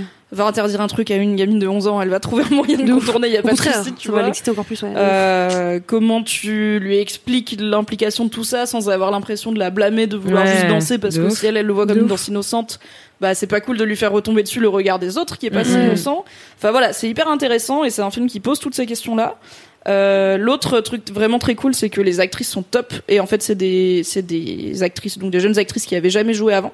C'est un casting sauvage euh, que Maïmouna Doucouré elle a fait avec son équipe et elles sont toutes euh, hyper cool. Et enfin il y a vraiment ce truc souvent de les enfants les enfants acteurs ils jouent pas très bien, ils sont pas très subtils. euh, voilà c'est assez classique et c'est normal parce qu'ils sont tout jeunes, mais elles elles sont hyper justes j'ai trouvé et on dirait vraiment des vraies euh, collégiennes euh, que tu peux croiser euh, dans la rue, que tu peux croiser dans la cour de récré. Mhm. Enfin, elles font très très naturel quoi dans leur jeu.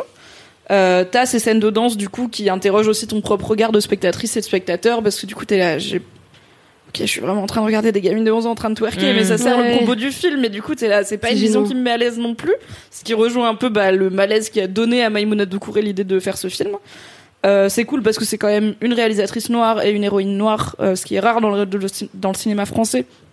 Et euh, ce qui fait du bien parce que c'est à la fois un sujet et pas un sujet, c'est-à-dire que si Amy elle est aussi bouleversée, c'est parce que ses parents viennent d'une autre culture Mm. et que du coup bah dans cette culture il y a la polygamie et le fait de se marier avec une nouvelle femme, mais c'est jamais montré comme euh, c'est mal. En fait, c'est juste Mm. ça la bouleverse, mais comme ça, ça la bouleverserait si ses parents divorçaient, tu vois. C'est juste quand il y a un problème entre tes parents, et bah ça, ça te, ça te perturbe aussi, quoi. Donc c'est, voilà, c'est à la fois un sujet, mais aussi pas vraiment un sujet dans le sens où il n'y a pas euh, une longue scène avec, euh, je sais pas, une conseillère d'orientation blanche qui lui dit, tu sais, euh, faut vraiment parler à ta maman, elle a des droits et tout. C'est pas du tout, euh, c'est pas Ouais. du tout ça. C'est juste, voilà sa vie. Et en fait, oui, il y a des petites filles en France dont la vie inclut bah, une culture euh, différente et, euh, et c'est bien d'en parler. Et d'ailleurs, les autres des mignonnes sont pas. Il y a une, euh, il y en a une qui a l'air blanche blanche, mais euh, le reste non. Donc c'est assez diversifié comme casting. Il y a quasiment pas d'adultes. Il y a vraiment que des que des Mmh. gamines et des gamins et c'est assez cool. Et en fait, on voit comment elles se font leur petite vie parce que bah, souvent leurs parents sont pas trop dispo. euh, c'est voilà, c'est des gens assez précaires, donc euh, bah t'as pas le temps en fait d'être derrière tes gamins Mmh. tout le temps. Et après, on va peut-être te reprocher que si ta fille elle danse comme ça, c'est parce que tu l'as pas bien éduquée. Mais bon, si tu te casses le cul à aller faire des ménages euh, pour payer pour les pattes, puisse, enfin voilà, il y a euh, plein de sujets dans ce Ah, trop film, bien. plein plein de choses. Euh, ben voilà, c'est un film euh, qui est, je pense, qui est très cool à voir, euh, qui est très cool à soutenir aussi parce que en vrai, c'est pas un été très facile pour sortir un film et Ouais. euh, avec le la pandémie, vous savez. et euh, d'un autre côté, ça peut aussi donner l'occasion à des films qui seraient un peu passés sous le radar d'être plus vus et plus discutés parce que du coup, il y a pas Mulan en face, et donc si envie d'aller au ciné, bah t'as pas t'as pas à, à choisir entre un blockbuster et un film un peu plus euh, un peu plus confidentiel. Euh, je pense que c'est vraiment une réale à suivre et que ses futurs projets ont l'air euh, très très cool et toujours Mm. très engagés et bah voilà qui montre un regard euh, de femme noire en France ce qui est pas hyper courant euh, dans le cinéma français c'est les. Césars et et les bien. actrices aussi euh, si elles continuent euh, dans, sur le chemin de la comédie elles devraient faire des belles choses Trop trop bien. voilà Moi j'ai de le voir. J'ai trop envie de c'est le en voir. salle euh, depuis le 19 août et c'est vraiment cool Je vais direct. Ouais, moi aussi j'y vais, Direct. j'y Ah vais ouais, dimanche. Ah ouais, la meuf se la raconte. Et du coup, après ce gros kiff, je vais vous abandonner, je pense, afin Ah. d'aller euh, prendre mon train euh, pour partir en vacances. Il y aura donc deux Laisse-moi kiffer où je ne serai pas présente, mais Inch'Allah Kalindi sera revenue et je suis sûre qu'elle aura un milliard de choses à raconter. Donc, à mon avis, vous allez pas vous ennuyer sans moi. C'est clair, c'est clair. Euh, merci Marie Doro et Alix pour ce Laisse-moi Merci, merci. euh, dont j'écouterai la fin en replay sur mon appli de podcast préféré. Des bisous. Et tu mettras 5 étoiles. Évidemment. Et bonnes vacances, et bonnes vacances. Merci. Mais on va continuer quand même cette émission dans la joie et la bonne humeur. C'est Oui. à toi Marie de nous donner ton gros kiff. Alors, est-ce que vous connaissez Homeland? Non, pas du tout, jamais regardé. Ok, bah du coup ça commence bien, c'est super. Euh, parce que c'est, on va dire une première partie de mon gros kiff. Donc Homeland c'est une série euh, qui a huit saisons. Euh, et en fait, j'ai regardé la saison 5 pendant mes vacances. Le pitch, c'est euh, de base, donc à la toute première saison, en gros, euh, Carrie, euh, une agent du CIA, euh, qui, euh, on va dire, a une information de la part d'une de ses sources à propos d'un, comment dire, d'un Américain qui aurait été retourné par Al-Qaïda et qui projetterait de faire un, énorme attentat terroriste aux États-Unis. Donc gros bordel. Et en fait, au même moment, un euh, sergent militaire euh, est sauvé miraculeusement euh, en Irak. Et là, elle se dit, ok, il y a peut-être un bail, euh, il faut que je surveille lui parce que c'est peut-être euh, l'agent qui a été retourné. Et en fait, toute la saison, euh, c'est autour de ça. Et puis après, c'est des bails CIA, terrorisme, etc. Donc c'est une série que j'aime beaucoup, qui est trop cool. Euh, et en fait, je vais vous parler de cette série parce que euh, j'aime d'amour, d'amour, d'amour le personnage principal qui est M- Carrie Mathison. Du coup, qu'on suit maintenant depuis huit saisons. Et donc là, moi, j'ai regardé que que les cinq premières saisons. Euh, en fait, j'avais kiffé euh, 1, 2, 3, euh, et puis la 4, j'ai moins aimé, donc j'ai arrêté. Et puis là, j'ai repris la 5. Et je me suis dit, ok, vraiment, c'est un de mes personnages préférés de toutes les séries au monde. Alors, je regarde pas beaucoup de séries, mais vraiment, j'ai un gros crush pour Carrie, euh, parce que je, je la trouve trop intéressante en fait. C'est un personnage, alors c'est un, un génie, hein. la meuf elle est brillante, elle a été euh, recrutée euh, comme l'une des plus jeunes agents du CIA, euh, formée par euh, le big boss de, de la CIA, euh, plein d'espoir en elle et tout, parce qu'en fait elle est... euh, Enfin voilà, elle a l'intuition, elle est Elle est persévérante, elle est brillante. Enfin voilà, elle a tout le portrait pour être une meuf qui va un jour être euh, bah, la meuf qui va un peu sauver le monde quoi. Mais en fait, ce qui est super intéressant dans son personnage, c'est que cette meuf aussi, elle est bipolaire. Elle est euh, en fait sous euh, sous traitement médical depuis son adolescence. Et du coup, euh, je me suis vachement attachée à elle parce que elle est voilà, elle est brillante, elle euh, elle sauve euh, le monde en fait dans des situations. Enfin, elle sauve le monde, c'est un grand mot, mais elle empêche énormément d'attentats terroristes. Elle euh, suit son intuition, quitte à euh, on va dire euh, rejeter l'autorité de la CIA. Tu vois, donc en fait, elle prend énormément de risques. Souvent, il y a des enquêtes qu'elle euh, qu'elle mène et qui sont refusées, mais en fait, elle dit bah je m'en bats les couilles, je vais le faire toute seule en soum soum. Et du coup, elle est vra- vraiment énormément impliquée. En fait, elle, elle, euh, elle surréfléchit, donc ça la fait monter dans des phases vraiment euh, up. Et par contre, le down, il est énorme. Et en fait, elle explose, elle se brise. Elle, en fait, elle est, elle se fait d'ailleurs virer hein, plusieurs fois de la CIA. Enfin bref, c'est un peu compliqué, mais comme elle est tellement brillantissime, bah, elle revient et souvent elle résout, enfin les, les problèmes. Et en fait, je l'aime trop. Et donc là, dans cette euh, saison 5, euh, elle est encore, euh, enfin, incroyable. Et d'ailleurs, elle a reçu pas mal de, euh, de prix euh, pour cette série. J'avais noté euh, les nominations qu'elle a eues euh, parce que j'y connais absolument rien, mais je pense que c'est quand même des beaux, des beaux titres. Elle a gagné les Emmy Awards pour la meilleure actrice de série trois fois d'affilée en 2011, 2013, 2014. C'est les meilleurs trucs pour les séries. Et les Golden Globes pour pareil la meilleure actrice de série, tu vois. Donc, Putain, elle fait un, enfin, elle joue, mais vraiment, euh, quand elle pleure, je pleure. Quand elle hurle, je hurle. Vraiment, je suis dans, dans mon Dans un canapé. petit hôtel avec. euh, Ah, complètement quoi. Et je me dis, ok, cette meuf, elle est brillante et en plus de ça, euh, elle, euh, quand elle craque, elle, euh, elle donne tout, tu vois. Elle est intense, mais à un... Oui, Enfin, puis elle a une bonne. Enfin, du coup, c'est c'est assez ouf d'avoir une représentation de la maladie mentale en mode. euh, carrément. En mode, euh, en fait, bah, elle arrive à la gérer, tu vois. et, Elle a un titre de ouf, la meuf elle est vraiment haut placée et vraiment je me suis enfin voilà, je l'aime trop quoi. Et euh, en voyant du coup la saison 5, je me suis dit mais attends mais je l'aime trop cette meuf, elle est elle est ouf et, euh, et en plus ça, j'aime bien la saison euh, Homeland enfin la série Homeland. Euh, voilà, toujours à chaque fois des bails du coup euh, terrorisme, euh, infiltré euh, que des trucs comme ça, j'ai- j'aime beaucoup voilà, série policière. et elle joue trop bien donc vraiment rien que pour euh, voir le enfin, le jeu d'acteur de Carrie Mathison du coup qui est joué par Claire Danes. Euh, Ah, regardez euh, Claire Danes, ouais, c'est Claire ok. Danes. Regardez Homeland, enfin franchement c'est incroyable quoi. Elle me donne des frissons de ouf et elle a des obsessions. euh, Enfin voilà, elle- clairement elle, elle a vraiment beaucoup de mal à mettre une limite entre sa vie professionnelle et sa vie personnelle Bah oui. amoureuse. Mais c'est tellement fort que tu te dis putain mais ouais meuf va au bout de tes intuitions. Et donc voilà, je, je la kiffe trop et euh, et puis voilà quoi, c'est c'est Homeland de Carrie. Voilà. Moi, j'ai toujours un peu peur quand ils, quand ils mettent euh, des troubles mentaux sur un personnage, de comment c'est reçu et tout. Ah ouais? Bah je trouve Ouais. que là c'est vachement juste. Enfin en tout cas euh, tu tu tu t'es en empathie avec elle. C'est pas jugeant c'est pas euh, tu vois il y a des passages où elle dit mais putain je vous emmerde la CIA vous êtes vraiment des des cons et, et après elle revient parce qu'en fait elle, elle a un esprit patriote euh, vraiment très très fort et en fait la meuf si elle peut sauver son pays euh, et résoudre un peu euh, voilà un, un fait qui pourrait se passer elle, y- elle y va à fond quoi Mm. donc non c'est pas gênant après c'est pas voilà tout se tout se joue pas autour de sa maladie Bah, faudrait avoir euh, l'avis de quelqu'un qui est Ouais, euh, qui est maniaco-dépressif, tu vois, parce qu'en vrai, Ouais. si on a eu un bon article de Mimi sur le le le- l'affaire Kanye West.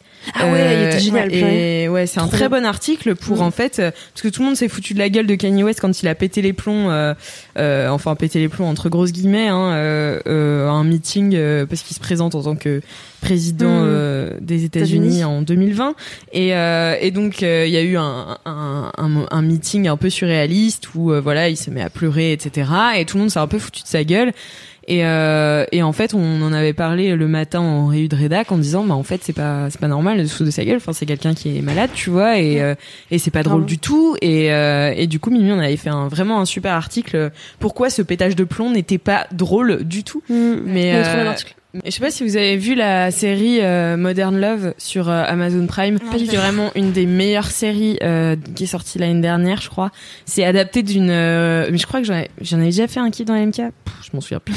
Euh, mais euh, en gros, c'est euh, c'est adapté d'une euh, d'une colonne du Times euh, du, ou du New York Times. C'est du New York Times. Et donc c'est une colonne euh, en mode euh, bah voilà des histoires d'amour euh, qui se passent euh, à New York, tu vois. Et, Ah, euh, si, si, ah ah oui, ça c'est dit- une ouais. série, machin, ouais, t'en avais Ah, mais parlé. ça me dit ouais de ouf, ça me dit grave un truc là. Et, euh, et en fait, il y a Ouais. un épisode avec Anna Tawai qui joue Mm. en fait une. euh, bon après c'est un peu spoiler, donc euh, si vous ne l'avez pas vu et que vous voulez pas être spoilé, vous voulez la voir, n'écoutez pas ce que je vais dire après.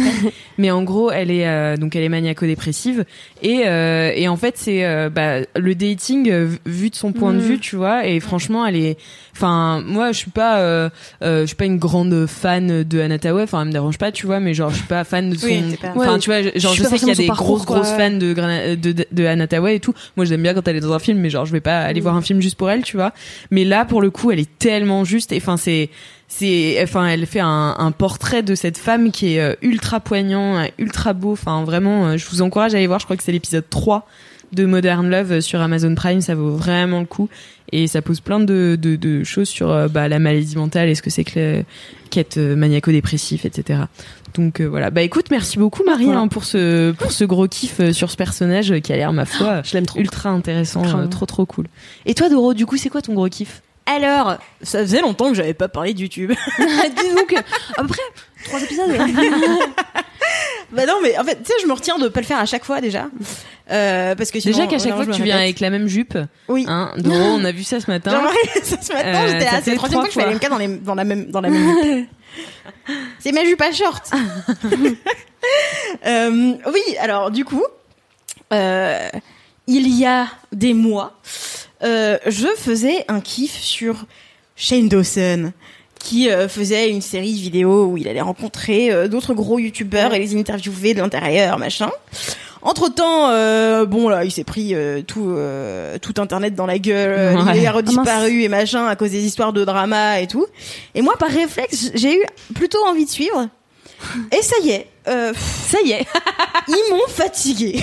trop de drama. Le drama de YouTube américain, j'en ai marre. J'ai regardé, j'ai fini. Ça s'est conclu sur un petit gars qui est en train de s'épaire là, parce qu'il fait des vidéos de de- d'analyse, euh, de décryptage un peu de ce qui s'est passé et en fait, euh, il enfin, c'est lui qui il va, il s'amuse à récupérer tous les trucs, tous les événements, machin. Il te raconte les trucs, il va chercher les images sur Twitter, tous les trucs, Ah ouais. euh, tous les- Investigation ouais. euh, du drama. Il part à fond, il fait des vidéos de une heure sur tous les problèmes à chaque fois là. Depuis euh, depuis quelques mois parce que ça pas, pas depuis que- depuis quelques semaines, c'est de nouveau reparti en latte sur le drama. Ça rebondit sur le drama de l'année dernière qu'il y avait entre des gens, euh, Tati James Charles euh, et puis cette année c'est juste si jamais les noms vous disent quelque chose quoi, mais mais sinon euh, c'est vraiment pas très intéressant. mais quoi. oui, d'accord, Tu vois, je- c'est- pas important, c'est juste des gens Ouais. qui se foutent sur la gueule. euh, Ouais, ouais. et maintenant, il y a en plus euh, bah, toutes les dénonciations euh, euh, autour du racisme qu'ils ont pu avoir dans leur contenu précédent. Et, euh, et là, vraiment, juste, ils m'ont saoulé. et euh, je m'en étais pas particulièrement rendu compte. Du, enfin, j'ai juste regardé, j'ai fini par regarder cette vidéo de une heure sur euh, sur euh, les bails autour de Shane Dawson et pour, où, où est-ce qu'il a pourquoi est-ce qu'il a disparu et pourquoi est-ce qu'il s'était royalement planté dans sa com et dans sa façon de gérer le, le drama qui est en train de lui retomber dessus, quoi. Ouais. Et, et j'ai regardé cette vidéo et en fait depuis je regarde plus rien de tous les trucs de drama et tout. Je pense que j'ai juste atteint un stade de saturation. Je les vois passer, je suis là, bah je vais pas cliquer, vous me saoulez. et je, ouais, je m'en étais pas particulièrement rendu compte, mais sauf que depuis, mon YouTube est devenu si calme. et vraiment, alors du la coup, paix je voudrais- intérieure C'est ça. alors du coup, je voudrais vous parler de mes petites chaînes YouTube sans drama.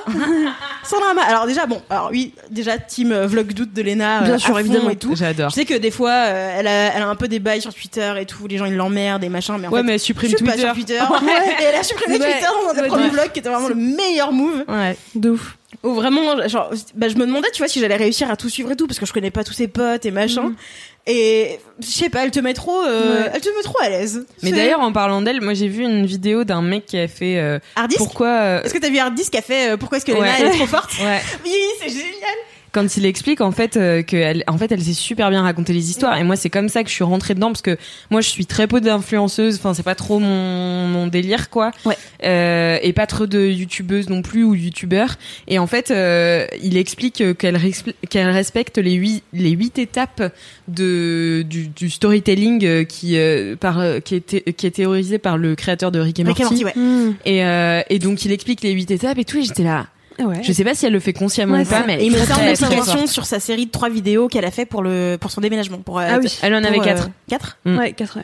sur ouais, vous connaissez mieux que moi du coup mais euh, ouais enfin c'est trop drôle parce que vu qu'il se retrouve dans cette situation de je sais pas si elle le fait exprès ou pas mais en tout cas c'est super Ouais. de peut-être que c'est juste un truc intuitif qu'elle Ouais, a ou peut-être qu'elle suit les règles ou machin et ouais et je la trouve trop cool et elle a vraiment ce truc de proximité et de de où ça a l'air intuitif et en même temps il y a un petit côté à- un peu à l'arrache qui fait que je trouve ça vachement moins pompeux que euh, je sais pas Casey et tout euh, Casey Neistat et machin où genre tout est léché constamment machin elle elle a plein d'idées elle met plein de trucs en application Ouais. c'est trop Elle cool fait, quoi. elle fait, elle, ouais. fait elle fait elle C'est fait cool ce côté. euh, et, euh, et puis des fois, ben, il y a des petits pets de son et des trucs, mais en fait, on s'en fout, quoi. et Ouais. les fautes d'orthographe Ouais. ah ouais, ouais, de ouf, ça, Ça, me- je ça, remarque pas, ça moi. me fait grave mal aux yeux, ça. Moi, je remarque les petits pets de montage. mais je trouve que ça fait vraiment partie du charme, quoi. Ouais, c'est de juste en mode, bah, je fais mon truc, je l'exporte, je le regarde même pas, tu vois, genre, Genre, elle le j'envoie. fait, tu vois, c'est ça que je. Ouais. Et, euh, et tu fais, tu fais, tu fais, et c'est comme ça que tu fais, quoi. C'est juste, c'est- enfin, la règle de YouTube, quoi. Mhm. C'est en faisant que tu, c'est en, c'est en faisant qu'on fait. Et, euh, et donc déjà, ouais, j'adore les vidéos de Lena. Je suis trop contente qu'elle soit, qu'elle, qu'elle relance à chaque fois son format et tout. Ouais, non mais là c'est- elle cartonne enfin il y a plus d'un million de vues Ouais, sur ouais. chacun Mhm. des vlogs enfin c'est énorme quoi enfin c'est C'est trop cool. Je suis trop contente pour elle. ouais moi aussi Et euh, comme si j'étais, comme si c'était ma Ouais, pote. ouais, mais j'ai trop On l'impression que c'est ma pote, tu vois. Genre. Oh, J'aimerais trop faire un laisse-moi kiffer avec Léna. Ah non, mais ce serait vraiment le meilleur, laisse-moi kiffer. Bref. Et euh, donc déjà c'est dans si- donc, Léna situation. Elle est super, on l'adore. Je suis alors je je- j'aime bien les contenus autour de la bouffe. Euh, et ce qui me saoule parce que YouTube ne comprend pas que c'est pas parce que j'aime l'histoire de la bouffe et des recettes détaillées que j'ai envie de voir des gens manger. Ah oui. Et vraiment ça me saoule et j'en ai marre. il me propose des vidéos de mukbangs, il me propose des euh, concours de genre les try guys que j'aime bien. Bah en fait il va me surproposer les vidéos où il y a un gars il mange tous les trucs qui sont dans un fast food. Genre tous les trucs qui sont sur le menu. Mais ça me dégue. Ça s'appelle the Menu, tu vois, et il goûte tout et il fait Pourquoi des tu ferais des vidéo ça YouTube, voilà. Bah c'est pour euh, bah après il déclenche euh, tu vois, genre c'est comme si tu dis j'aime pas le croque McDo, tu vois. Ouais. Ben il y a des gens, ils vont un peu te sauter au cou en mode quoi comment tu peux dire ça, c'est le meilleur truc de chez McDo, tu vois. En fait, il va il va créer cet effet-là sur toutes les chaînes Hmm. de fast-food qui existent aux États-Unis, tu vois. Et, euh, et en fait, j'en ai regardé deux trois euh, un peu en mode parce qu'il arrêtait pas de me les surproposer et en fait enfin moi j'ai un peu des TCA, tu vois. Enfin, j'ai un peu des troubles du comportement alimentaire et j'ai pas envie de regarder un mec qui mange Ah pendant ouais. 45 minutes, tu vois. Et vraiment mon max c'est euh, regarder Hot Ones parce qu'il mange pas beaucoup mais j'ai quand même après hyper hyper envie de manger épicé et j'y pense pendant 12 heures, tu vois. Pisser. Et, euh, et du coup, ben, ça me saoule, tu vois, parce que moi j'aime le truc culturel, j'aime le truc posé de, euh, voilà, ça c'est une recette, ça c'est l'histoire de machin, voici le temps que ça prend, hein. mais ou bien ou bien bah les trucs euh, les documents Netflix tu vois sur enfin les documentaires Netflix sur euh, sur euh, la théorie autour de la cuisine et des trucs comme ça ça ça m'intéresse mais YouTube il sait pas faire la différence Ouais. il est juste en mode t'as dit manger Ouais, Tiens. Ça, dommage. Genre, je suis là, arrête, putain. Et du coup, après, je, genre, je, j'arrête de, genre, je, je, je quitte YouTube, je rage quit YouTube parce que il comprend pas qu'il y a une différence entre Ouais. aimer les recettes et les histoires autour de la bouffe et regarder des gens manger comme des connards sur des vidéos de challenge, tu vois. Ça n'a rien à voir en plus. Vraiment, ça me fatigue. Bon, bref, ça c'était mon rent. Mais euh, du coup, au milieu de tout ça, est quand même sorti une bonne nouvelle, c'est qu'il y a une vidéo d'une chaîne qui a percé sur euh, une recette de lasagne. et la vidéo euh, s'appelle Pasta Grannies. Okay, Et you'll have the link in the show In- notes. Mhm, mhm. et c'est des grands-mères italiennes qui J'adore. partagent leur J'adore. recette de Oh, pâtes trop mimes. faites euh, genre et donc le, le- les vidéos elles sont courtes en plus c'est genre c'est c'est des formats de je sais pas entre 5 et 10 minutes Oh. et c'est narré par une dame avec Oh. l'accent british non. et c'est trop so wholesome. Trop et mignon. franchement c'est génial tu vois c'est juste des mamies qui font des pâtes et tout alors elles racontent machin du coup t'as la voix euh, t'as la voix off qui va te raconter en fait ça me rappelle un peu maintenant que j'y pense les euh, c'est alors la version réussie euh, des euh, vidéos qu'on m'on- qu'on me montrait en cours d'anglais Ah oui, d'accord. Tu sais, Ouais. il y avait plein de, il y avait plein de petits trucs, genre on nous montrait des petits documentaires, euh, des petits trucs un peu chiants, tu vois, où vraiment c'était long et genre on s'en foutait de euh, regarder, euh, je sais pas combien de documentaire sur la Tamise, tu vois, mais genre là c'est, là c'est, là c'est, court et vraiment les grand-mères elles sont charmées et genre c'est trop. Enfin, je sais pas, c'est juste attachant et c'est juste bienveillant, quoi. C'est bon, bah voilà, ça c'est une grand-mère, elle va te montrer comment elle fait ses pâtes préférées, tu Mais vois. du coup, elle fait que des pâtes. Bah du coup il y a la- donc Ah ça oui. c'était il y a une recette de lasagne, elles font des ravioles, euh, il y a des trucs de pâte à pizza je crois aussi, tu vois. Mmh, Et vraiment genre tu peux pas avoir meilleur street cred que je fais ça depuis que j'ai 10 ans et j'en ai 92. Putain, de Mm. ouf. Tu vois Clairement. Vraiment Clairement. en mode euh, ça c'est la recette de que Oh tout le monde connaît, genre euh, tous les dimanches elle le fait depuis qu'elle a 10 ans, tu vois. Enfin vraiment en plus c'est un truc hyper euh, qui se passe d'une Ouais. génération à l'autre. Du coup en fait elles apprennent les trucs quand elles sont petites et tu les vois mais vraiment c'est des machines, tu sais, c'est comme je sais pas si vous avez enfin c'est comme quand tu vois une grand-mère faire du tricot, tu vois. T'es en mode putain Ouais. mais tu vas si vite. Ouais, c'est clair. C'est pas Tu possible. gères. Et du coup là c'est ça, c'est c'est euh, bah elles font euh, leurs pâtes machin, elles mélangent leurs trucs et en fait après il y a vient le moment où faut euh, fabriquer les pâtes et tu les vois mais vraiment avec une dextérité tu Ah sais, ouais. qui est pas cohérente par rapport à leurs apparences dans l'âge, tu vois. Et t'es là, waouh, t'es rodé meuf, enfin c'est génial. Et donc déjà, donc dans ma sélection de chaînes où il y a pas de drama, Les mamies qui font les, des pâtes. les mamies qui font des pâtes, ma passion. La base. Euh, après, il y a euh, une, chaîne, un- une chaîne que qu'on m'a recommandé il y a hyper longtemps et que j'avais un peu commencé à regarder, mais que euh, j'ai, euh, je sais pas pourquoi, je, je- ça m'était un peu passé au-dessus, qui s'appelle June's Kitchen. Ça me dit trop un truc. Bah en fait, ils ont June's Kitchen, je crois qu'il y a June tout seul, euh, et après il y a Rachel and June, c'est sa meuf, et après il y a encore la chaîne de juste Rachel, je crois. Donc vraiment genre ils ont un empire les. et euh, June, c'est un japonais qui est en couple avec Rachel, qui est une américaine euh, rousse. Et euh, vraiment très rousse. Non mais du coup c'est marrant, tu vois, genre Ouais. physiquement tu tu vois que c'est un couple atypique. Et et lui il est cuisinier. Et enfin je sais pas s'il est cuisinier ou si c'est juste bien faire à manger. Et, et en fait il fait à manger Et il y a ses chats qui le regardent faire à manger. Mais et genre, non. il a éduqué ses chats d'une manière qui est incroyable. Et vraiment, en fait, ses chats, enfin, c'est, c'est ouf. Enfin, les vidéos de June's Kitchen, en fait, c'est, pour moi, c'est un monde parallèle où t'as le droit de prendre du temps sur YouTube. Hmm. Tu sais, où t'es pas à la course euh, au jump cut Ouais. et tout, euh, machin. Où, déjà, la plupart de ses vidéos ces temps-ci commencent par un plan drone de lui qui fait du vélo au milieu d'un champ au Japon avec son un de ses chats dans le panier de son, sur le panier de son vélo, tu vois. non. Et du coup, il va, il part, il va chercher des ingrédients, machin, il monte les trucs. En dessous, il met la légende en anglais et tout. Il parle anglais dans ses vidéos. Ça. Et, et donc, il arrive dans sa cuisine. Et en général, il y a genre, en tout, ils ont trois chats. Et donc, il y a un chat euh, noir et blanc et il y a deux chats euh, genre euh, roux. Mhm. Et ils sont trop beaux. et les deux chats roux, ils sont hyper bien éduqués. Et du coup, ben, ils se posent sur des petits, enfin, sur le bar, quoi. Et il le regarde et il lui, il leur fait. Donc déjà, il, il pose tout de façon hyper clean et tout parce que vraiment, il a l'art de, il a ce truc japonais de Ouais. d'art de d'art de la cuisine où il va, par il a un couteau de fou, Mm. euh, tu vois, il fait, il fait ses tranches hyper précises, il a les techniques machin. Ah ouais. Et en fait, à chaque fois qu'il coupe un truc, il les fait sentir Au chat. au chat. Et Mais genre, et les chats, genre, des fois, ils, enfin, ils, peuvent, ils peuvent tendre la patte et ils la, ils la serrent, ils la Ouais, remuent, tu vois, joué, dire bonjour, euh, machin. Enfin, vraiment, c'est un univers parallèle, quoi. Et c'est génial. Et vraiment, genre, des fois, je sais pas, t'es en face d'une vidéo d'un mec qui fait à manger pour- devant ses chats et les chats sont déjà les premiers spectateurs, tu vois. Toi, t'es deuxième. Toi, t'es derrière encore, La tu vois. priorité au chat. Toi, tu regardes les chats qui regardent le mec cuisiner. Et c'est tellement apaisant et c'est trop cool. Et en fait, il fait des recettes qui sont hyper intéressantes Ouais, que j'ai envie de refaire et tout. En dehors de ça, tu vois. Et vraiment, pour moi, c'est genre. C'est, c'est- sa chaîne, c'est un univers parallèle. et j'ai envie de, j'ai envie de m'y essayer aussi, tu vois, parce que vraiment, genre, c'est ouf. Et eux, bah, c'est pareil, du coup, c'est pas, il y, a, y a jamais un truc de drama ou de machin, Ouais, c'est juste, euh, ils vivent leur vie, euh, tu vois, ils sont bien. Mm. Euh, là, il vient de faire une vidéo où il fait un aquarium, enfin, il fait un truc euh, de euh, d'aquaponie chez lui. Mm. Et, et du coup, il- gens? et du coup, genre, il fait, enfin, il, il va à la plage, il cherche, il cherche des petits bouts de bois, il va les mettre à bouillir dans l'eau pour les, pour euh, enlever les bactéries et les trucs. euh, voilà. Alors il montre, il fait un faux bonsaï, euh, machin. Genre il y a deux poissons dans son truc et puis après il fait grandir des plantes et tout. Je suis là, mais c'est parfait. Ouais. Tout ce que tu fais est parfait. J'adore. Et voilà. Et du coup, lui, je l'adore. Je suis pas trop sa meuf. Je préfère, je préfère son contenu à lui, mais, mais ouais, genre le le YouTube sans Beaucoup Sans bouffe. pression, De la bouffe quand même. De quand bouffe. même, ouais, quand même pas mal de bouffe. Je sais pas si je suis autre chose que de la bouffe ces temps-ci en vrai. Ah, mais c'est bien la bouffe. En vrai, je crois pas. Si, ah, si, j'avais une troisième dans, dans ma sélec, et après c'est fini. Euh, c'est euh, une euh, youtubeuse allemande qui fait des vidéos en anglais, qui s'appelle Naomi Johnson, et je crois que j'en ai déjà parlé dans LMK, je ne sais plus, mais qui est une meuf qui fait des vidéos.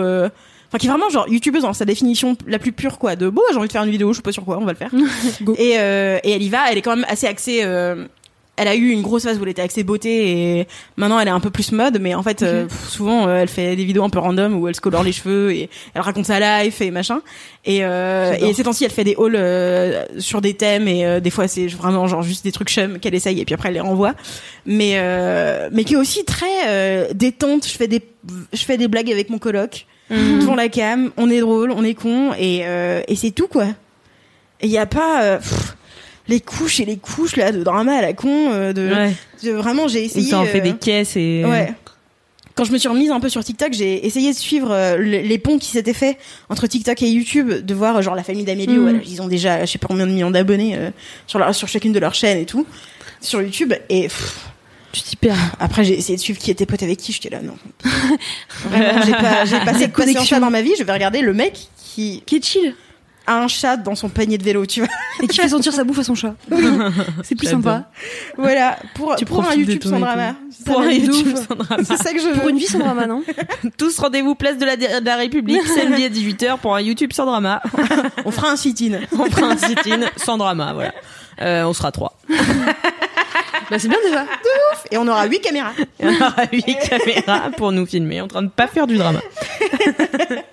Merci beaucoup Doro pour ce gros kiff euh, multiple et en même temps euh, YouTubesque. et youtubesque, toujours youtubesque, ouais. Eh bien, je vais terminer cette émission avec euh, mon gros kiff. J'espère que c'est ce que je pense. Je pense pas. Oh merde. Tu pensais que c'était quoi? Xavier? Xavier du Ah oui. Non, non, non, non. Putain, non. je Alors- c'est qui, Xavier Ouais, C'est ouais, j'étais là. Comment tu sais? Non, mais On en parlera pas... plus tard, je pense. Un jour. C'est sûr que ça va.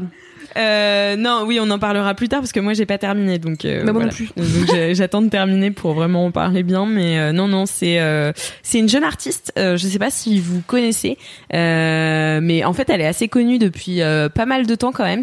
Elle s'appelle Taylor Swift. Je suis pas vite fait, hein, c'est un petit nom comme ça, mais. C'est elle, gosse. Et en fait, tu sais d'où ça m'est venu Doro En fait, je pense que ça vient de quand tu parlais des Ouais, des Megamix. Megamix. Ouais, de ouf, c'est sûr, c'est sûr. Parce qu'en fait, t'as T'as parlé de celui de. Taylor Swift Ouais. et en fait, j'ai une pote qui est vraiment euh, assez pointue niveau musique. Enfin, elle aime bien, euh, elle aime bien écouter de la bonne musique, tu vois. Mais son truc, c'est Taylor Swift. Et du coup, je me suis toujours demandé, ouais, c'est ça. Et en même temps, elle l'assume complètement, tu vois. Et genre, j'étais là, qu'est-ce qui se passe chez cette Taylor Swift que je que j'ai pas capté, tu vois, parce que ça fait quand même longtemps qu'on entend ses chansons. Enfin, tu vois, ça D'où fait vient longtemps la qu'elle- hype? D'où vient la hype? Et en fait, un jour, je me suis laissée entraîner, mais alors une pente glissante. Ah ouais? Ah non, mais j'étais deep dans tous ces dans tous ces sons quoi. J'ai tout kiffé. Et en fait, euh, je crois trois quatre jours après, son nouvel album Folklore Mmh. est sorti. Et c'est vraiment un super album. Et je trouve que franchement, elle a cette force de savoir se renouveler euh, assez facilement et de parler de manière assez euh, large pour que tu puisses euh, t'imaginer à sa place. Et comme elle dit euh, dans un film, euh, c'est Miss Americana sur Netflix que j'ai regardé du coup, euh, que je trouve euh, sans vouloir offenser Netflix assez mal fait. Euh, Mais elle, elle est super. Mais par contre, il y a aucune chronologie. Enfin, tu t'y perds vraiment. C'est c'est vraiment pas ouf. Mais bon, tu peux la voir elle euh, parler un peu de ses sons et de comment elle. Oui, tu peux l'avoir d'une autre façon. déjà- Tu peux la voir d'une autre façon et de façon un peu plus intime aussi au studio et tout. Enfin, c'est toujours intéressant, je trouve, de voir comment les Ah artistes ouais, travaillent. Et surtout, elle, je m'attendais à ce qu'il y ait 20 personnes autour d'elle. Elle travaille seule Ah ouais et elle travaille avec un mec à la Oui, limite au studio. Au studio, tu vois, mais genre, enfin, elle est vraiment assez solitaire, tu vois, comme euh, fille. Et puis elle disait, bah en fait, euh, moi mes sons, c'est un peu comme mon journal intime, tu vois, c'est un peu à l'MK euh, de la vingtaine. Bon, après, Euh, récupérer des prods quand même, mais. oui, oui, non, mais bon, mais juste, bien euh, sûr. ça, c'est- ces textes, Ses textes, c'est elle et, euh, et elle y tient et elle euh, et elle, bien, et elle j'avoue. parle vraiment franchement, tu vois. Et euh, non, franchement, euh, j'étais assez euh, hypée par elle pendant. J'ai toute une période là, ça commence à se calmer doucement, mais en fait avec son fol- avec Bah euh, ouais, folklore, du coup, boucle. ça a remis une pièce dans la machine. du coup, t'as kiffé le euh, dernier album? Ouais, moi j'ai bien kiffé. En fait, j'ai mis du temps à bien kiffer parce que j'étais encore sur les vieilles chansons et tout. Moi, j'ai trop kiffé son album Lover et tout. En fait, j'ai vraiment aimé dans le dans le sens euh, chronologique. J'ai aimé euh, 1989, ensuite j'ai aimé euh, Reputation, ensuite j'ai aimé Lover. Donc euh, donc voilà. Et puis là, je commence à kiffer Folklore. Enfin, il y en a deux trois que je kiffe bien, mais euh, elles sont plus, plus tristes. Elles ont été composées en majeure partie pendant le confinement, je Ah crois. ouais. Et euh, enfin pendant le confinement qui dure plus ou moins là aux États-Unis. Enfin, je sais pas trop où ils Qui a en pas l'air de s'arrêter aux États-Unis. Voilà. Ouais. Et, euh, et donc, euh, non, franchement, euh, Taylor Swift, ouais, je sais pas, j'ai. Tu sais, c'est trop. je sais pas comment dire, mais moi, parfois, j'ai des, des, des trucs en mode de, je suis un peu une meuf normale. Et je l'assume pas trop, tu vois. Genre, parfois, euh, j'aime les trucs de meuf normale, tu vois. Genre, ouais. j'aime, j'aime Taylor Swift parce que, bah, en fait, c'est une meuf normale qui parle à une meuf normale. Enfin, tu vois, Ouais, Taylor ouais. Swift, elle est normale. Enfin, je sais pas comment dire, mais Oui. il lui arrive des trucs qu'il arrive à toutes les meufs. Et, et elle a pas euh, une cause euh, enfin Hmm. si récemment du coup dans Miss Americana on apprend qu'elle s'engage euh, de manière féministe et tout et c'est trop trop bien d'ailleurs tu comprends pourquoi elle le fait et Hmm. d'où elle vient et enfin ce qu'elle fait pour s'engager politiquement euh, et dans quel cadre elle le fait donc euh, à- vers Trump quoi et euh, enfin contre Trump et euh, et en fait euh, je sais pas moi j'ai j'ai toujours eu un problème à dire euh, J'aime les trucs un peu euh, Mainstream. mainstream et Mm. fleurs bleues, tu vois, et genre, Ah ouais, enfin, ouais, ouais, j'ai un petit côté comme ça, et, euh, et du coup, j'ai toujours eu honte euh, un peu d'assumer ça, et je sais pas, là, j'assume à fond, tu vois, genre, Ouais, mais moi j'ai eu ça un peu genre je sais pas je sais pas comment ça s'est passé le déblocage de euh, bon bah la pop c'est mon genre préféré en fait enfin, tu vois, Mmh. mais je pense que c'est quand ça a commencé à devenir plus euh, des trucs électro et que c'était devenu où vraiment genre tu pouvais danser sur à peu près n'importe quelle chanson que j'avais dans ma playlist alors du coup ça passait tu vois Ouais. mais euh, avant euh, moi c'était j'avais genre au collège j'avais envie d'être indé tu vois Ouais, c'est ça, j'avais tellement Ah ouais, envie d'être genre la meuf genre je voulais être je voulais être hipster en fait Ouais, c'est ça, t'as envie d'être truc-là et de- tout. Et, et moi, je me suis fait beaucoup shamer par mes potes, tu vois, qui sont assez musique et tout. Bah, j'ai des goûts, euh, pas. Enfin, moi, je suis très éclectique niveau musique. Tu regardes les Marseillais, je veux dire. Non, mais voilà, je regarde les Marseillais, tu vois. Mais j'ai aussi, je pense, une façon d'aborder les Marseillais qui est pas euh, Mm. comme Ah tout bah le monde, oui. tu vois. Et euh, et mais aussi, tu vois, genre je me suis rendu compte que plus j'assumais de regarder les Marseillais, plus j'assumais d'aimer au premier degré, et même si je regarde avec du Mhm. recul et en critiquant euh, ce qui se passe euh, socialement dans cette émission, euh, en fait, ça me donnait aussi un truc, euh, ça parlait à d'autres gens, tu vois. Et en fait, je trouve que c'est ce qu'elle fait un peu Taylor Swift, genre c'est une meuf, euh, bah. Une blondinette, tu vois, euh, qui arrive et puis qui fait, bah j'ai écrit les chansons, du coup, Mhm. si vous voulez écouter, Voilà, Et, euh, et donc euh, mon gros kiff c'est ça et surtout Taylor Swift en road trip voilà. Donc euh, j'ai fait des quand j'étais en fait j'étais en vacances avant euh, donc j'étais en vacances à Marseille et avant ça j'étais en vacances euh, en Vendée et un peu dans le sud mais enfin voilà. J'ai une première partie de vacances en Vendée où j'étais toute seule euh, dans la maison de mes parents et en fait j'avais une voiture à dispo euh, voilà j'avais un cheval à dispo donc j'allais faire du cheval tous les jours. Voilà, je veux dire. non, mais c'était trop bien. Du coup, j'allais faire du cheval tous les jours. J'organisais mon agenda un peu comme je voulais. Et je prenais énormément la voiture, ce qui Mhm. m'arrive jamais à Paris. Ah bah oui, et euh, du coup, je mettais toujours Taylor Swift et je chantais à fond dans la voiture. tellement. Avec le soleil qui se couche, tu vois. Genre, Ouais. j'étais là. C'est Yeah. pas ça la vie, conduire sa caisse. Et après, je me suis dit, il faut que j'aille habiter aux États-Unis. Attends, sa de caisse en écoutant Taylor Swift à fond. de soleil. Clairement. Non mais euh, non mais voilà j'ai j'ai grave kiffé euh, ces moments un peu pour moi toute seule aussi tu vois genre qui me permettent d'assumer solo que j'aime Taylor Swift dans ma voiture Y a pas tu de vois non mais ouais je sais pas ouais. ça m'a ça m'a grave euh, je sais pas permis de me reconnecter avec moi-même et la petite fille un peu parce que Taylor Swift c'est un petit côté petite fille tu vois un peu euh, Enfin, et euh, ouais je sais pas j'ai grave euh, kiffé être super vanille tu vois pendant ces super vacances Ah non, mais voilà, j'essaie d'assumer un peu d'être vanille parfois, euh, genre pas être euh, zinzin tout le temps. Tu vois, je- parfois je suis juste normale. Et moi, j'ai encore ce truc des fois de. Genre de. Je sais que par défaut, si je mets de la musique, ça va être des trucs euh, genre hyper populaires, euh, un peu cheesy ou je sais pas quoi, tu vois. Mhm. Et des fois, j'ai un peu besoin de, genre, mettre des. Genre, de prouver encore que j'ai de la culture musicale dans d'autres domaines. Alors que, en vrai, euh, bah, c'est peut-être juste parce que ça fait pas assez longtemps que j'ai mixé. et que, bah, que putain, quand t'es, euh, quand t'es devant des gens et qu'il faut les faire danser, euh, t'as Ouais. intérêt à, Ah, mais des trucs à que être tout le monde pop et savoir ce que tu fais, quoi, tu vois. Mais non, euh, des fois, genre, euh, quand j'ai des potes qui viennent et tout, des fois, je vais aller juste changer la playlist pour mettre un truc un peu, genre, un peu plus en dé. Ouais, ouais, non, mais moi aussi mettre de tu la vois. musique posée, tu vois. Ouais, non, mais moi aussi, moi je kiffe en plus, euh, mais moi je kiffe vraiment la, la, la, la musique indé aussi, tu vois. Mais, euh, mais ouais, j'ai ce côté en fait que je cache parfois. Euh, J'aime Taylor Swift. Assumez-vous. Voilà, assumez-vous, c'est ça le message. euh, Je suis une Swiftie. Oh, putain, j'aurais jamais pensé. Tu vois, quand j'étais au collège, j'aimais pas euh, Justin Bieber, j'aimais pas euh, Tokyo Hotel, j'aimais Mm. pas, enfin, j'aimais pas les Ouais. trucs euh, mainstream, tu vois. Donc, euh, donc voilà, assumez-vous les LM Crado, c'est tout, ce- c'est c'est le message. Parfois on est vanille, parfois on est chocolat, voilà. C'est euh, la life. Exactement. Parfois on est un peu de tout. On est un mélange. C'est finalement. Eh bien, c'est la fin de ce laisse-moi kiffer. J'espère que vous avez kiffé. Bah oui, si oui, grave. euh, eh bien, allez mettre 5 étoiles sur Apple Podcast.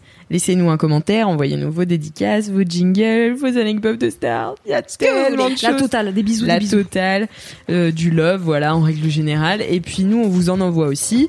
Et puis, euh, bah, en attendant la semaine prochaine, touchez-vous bien le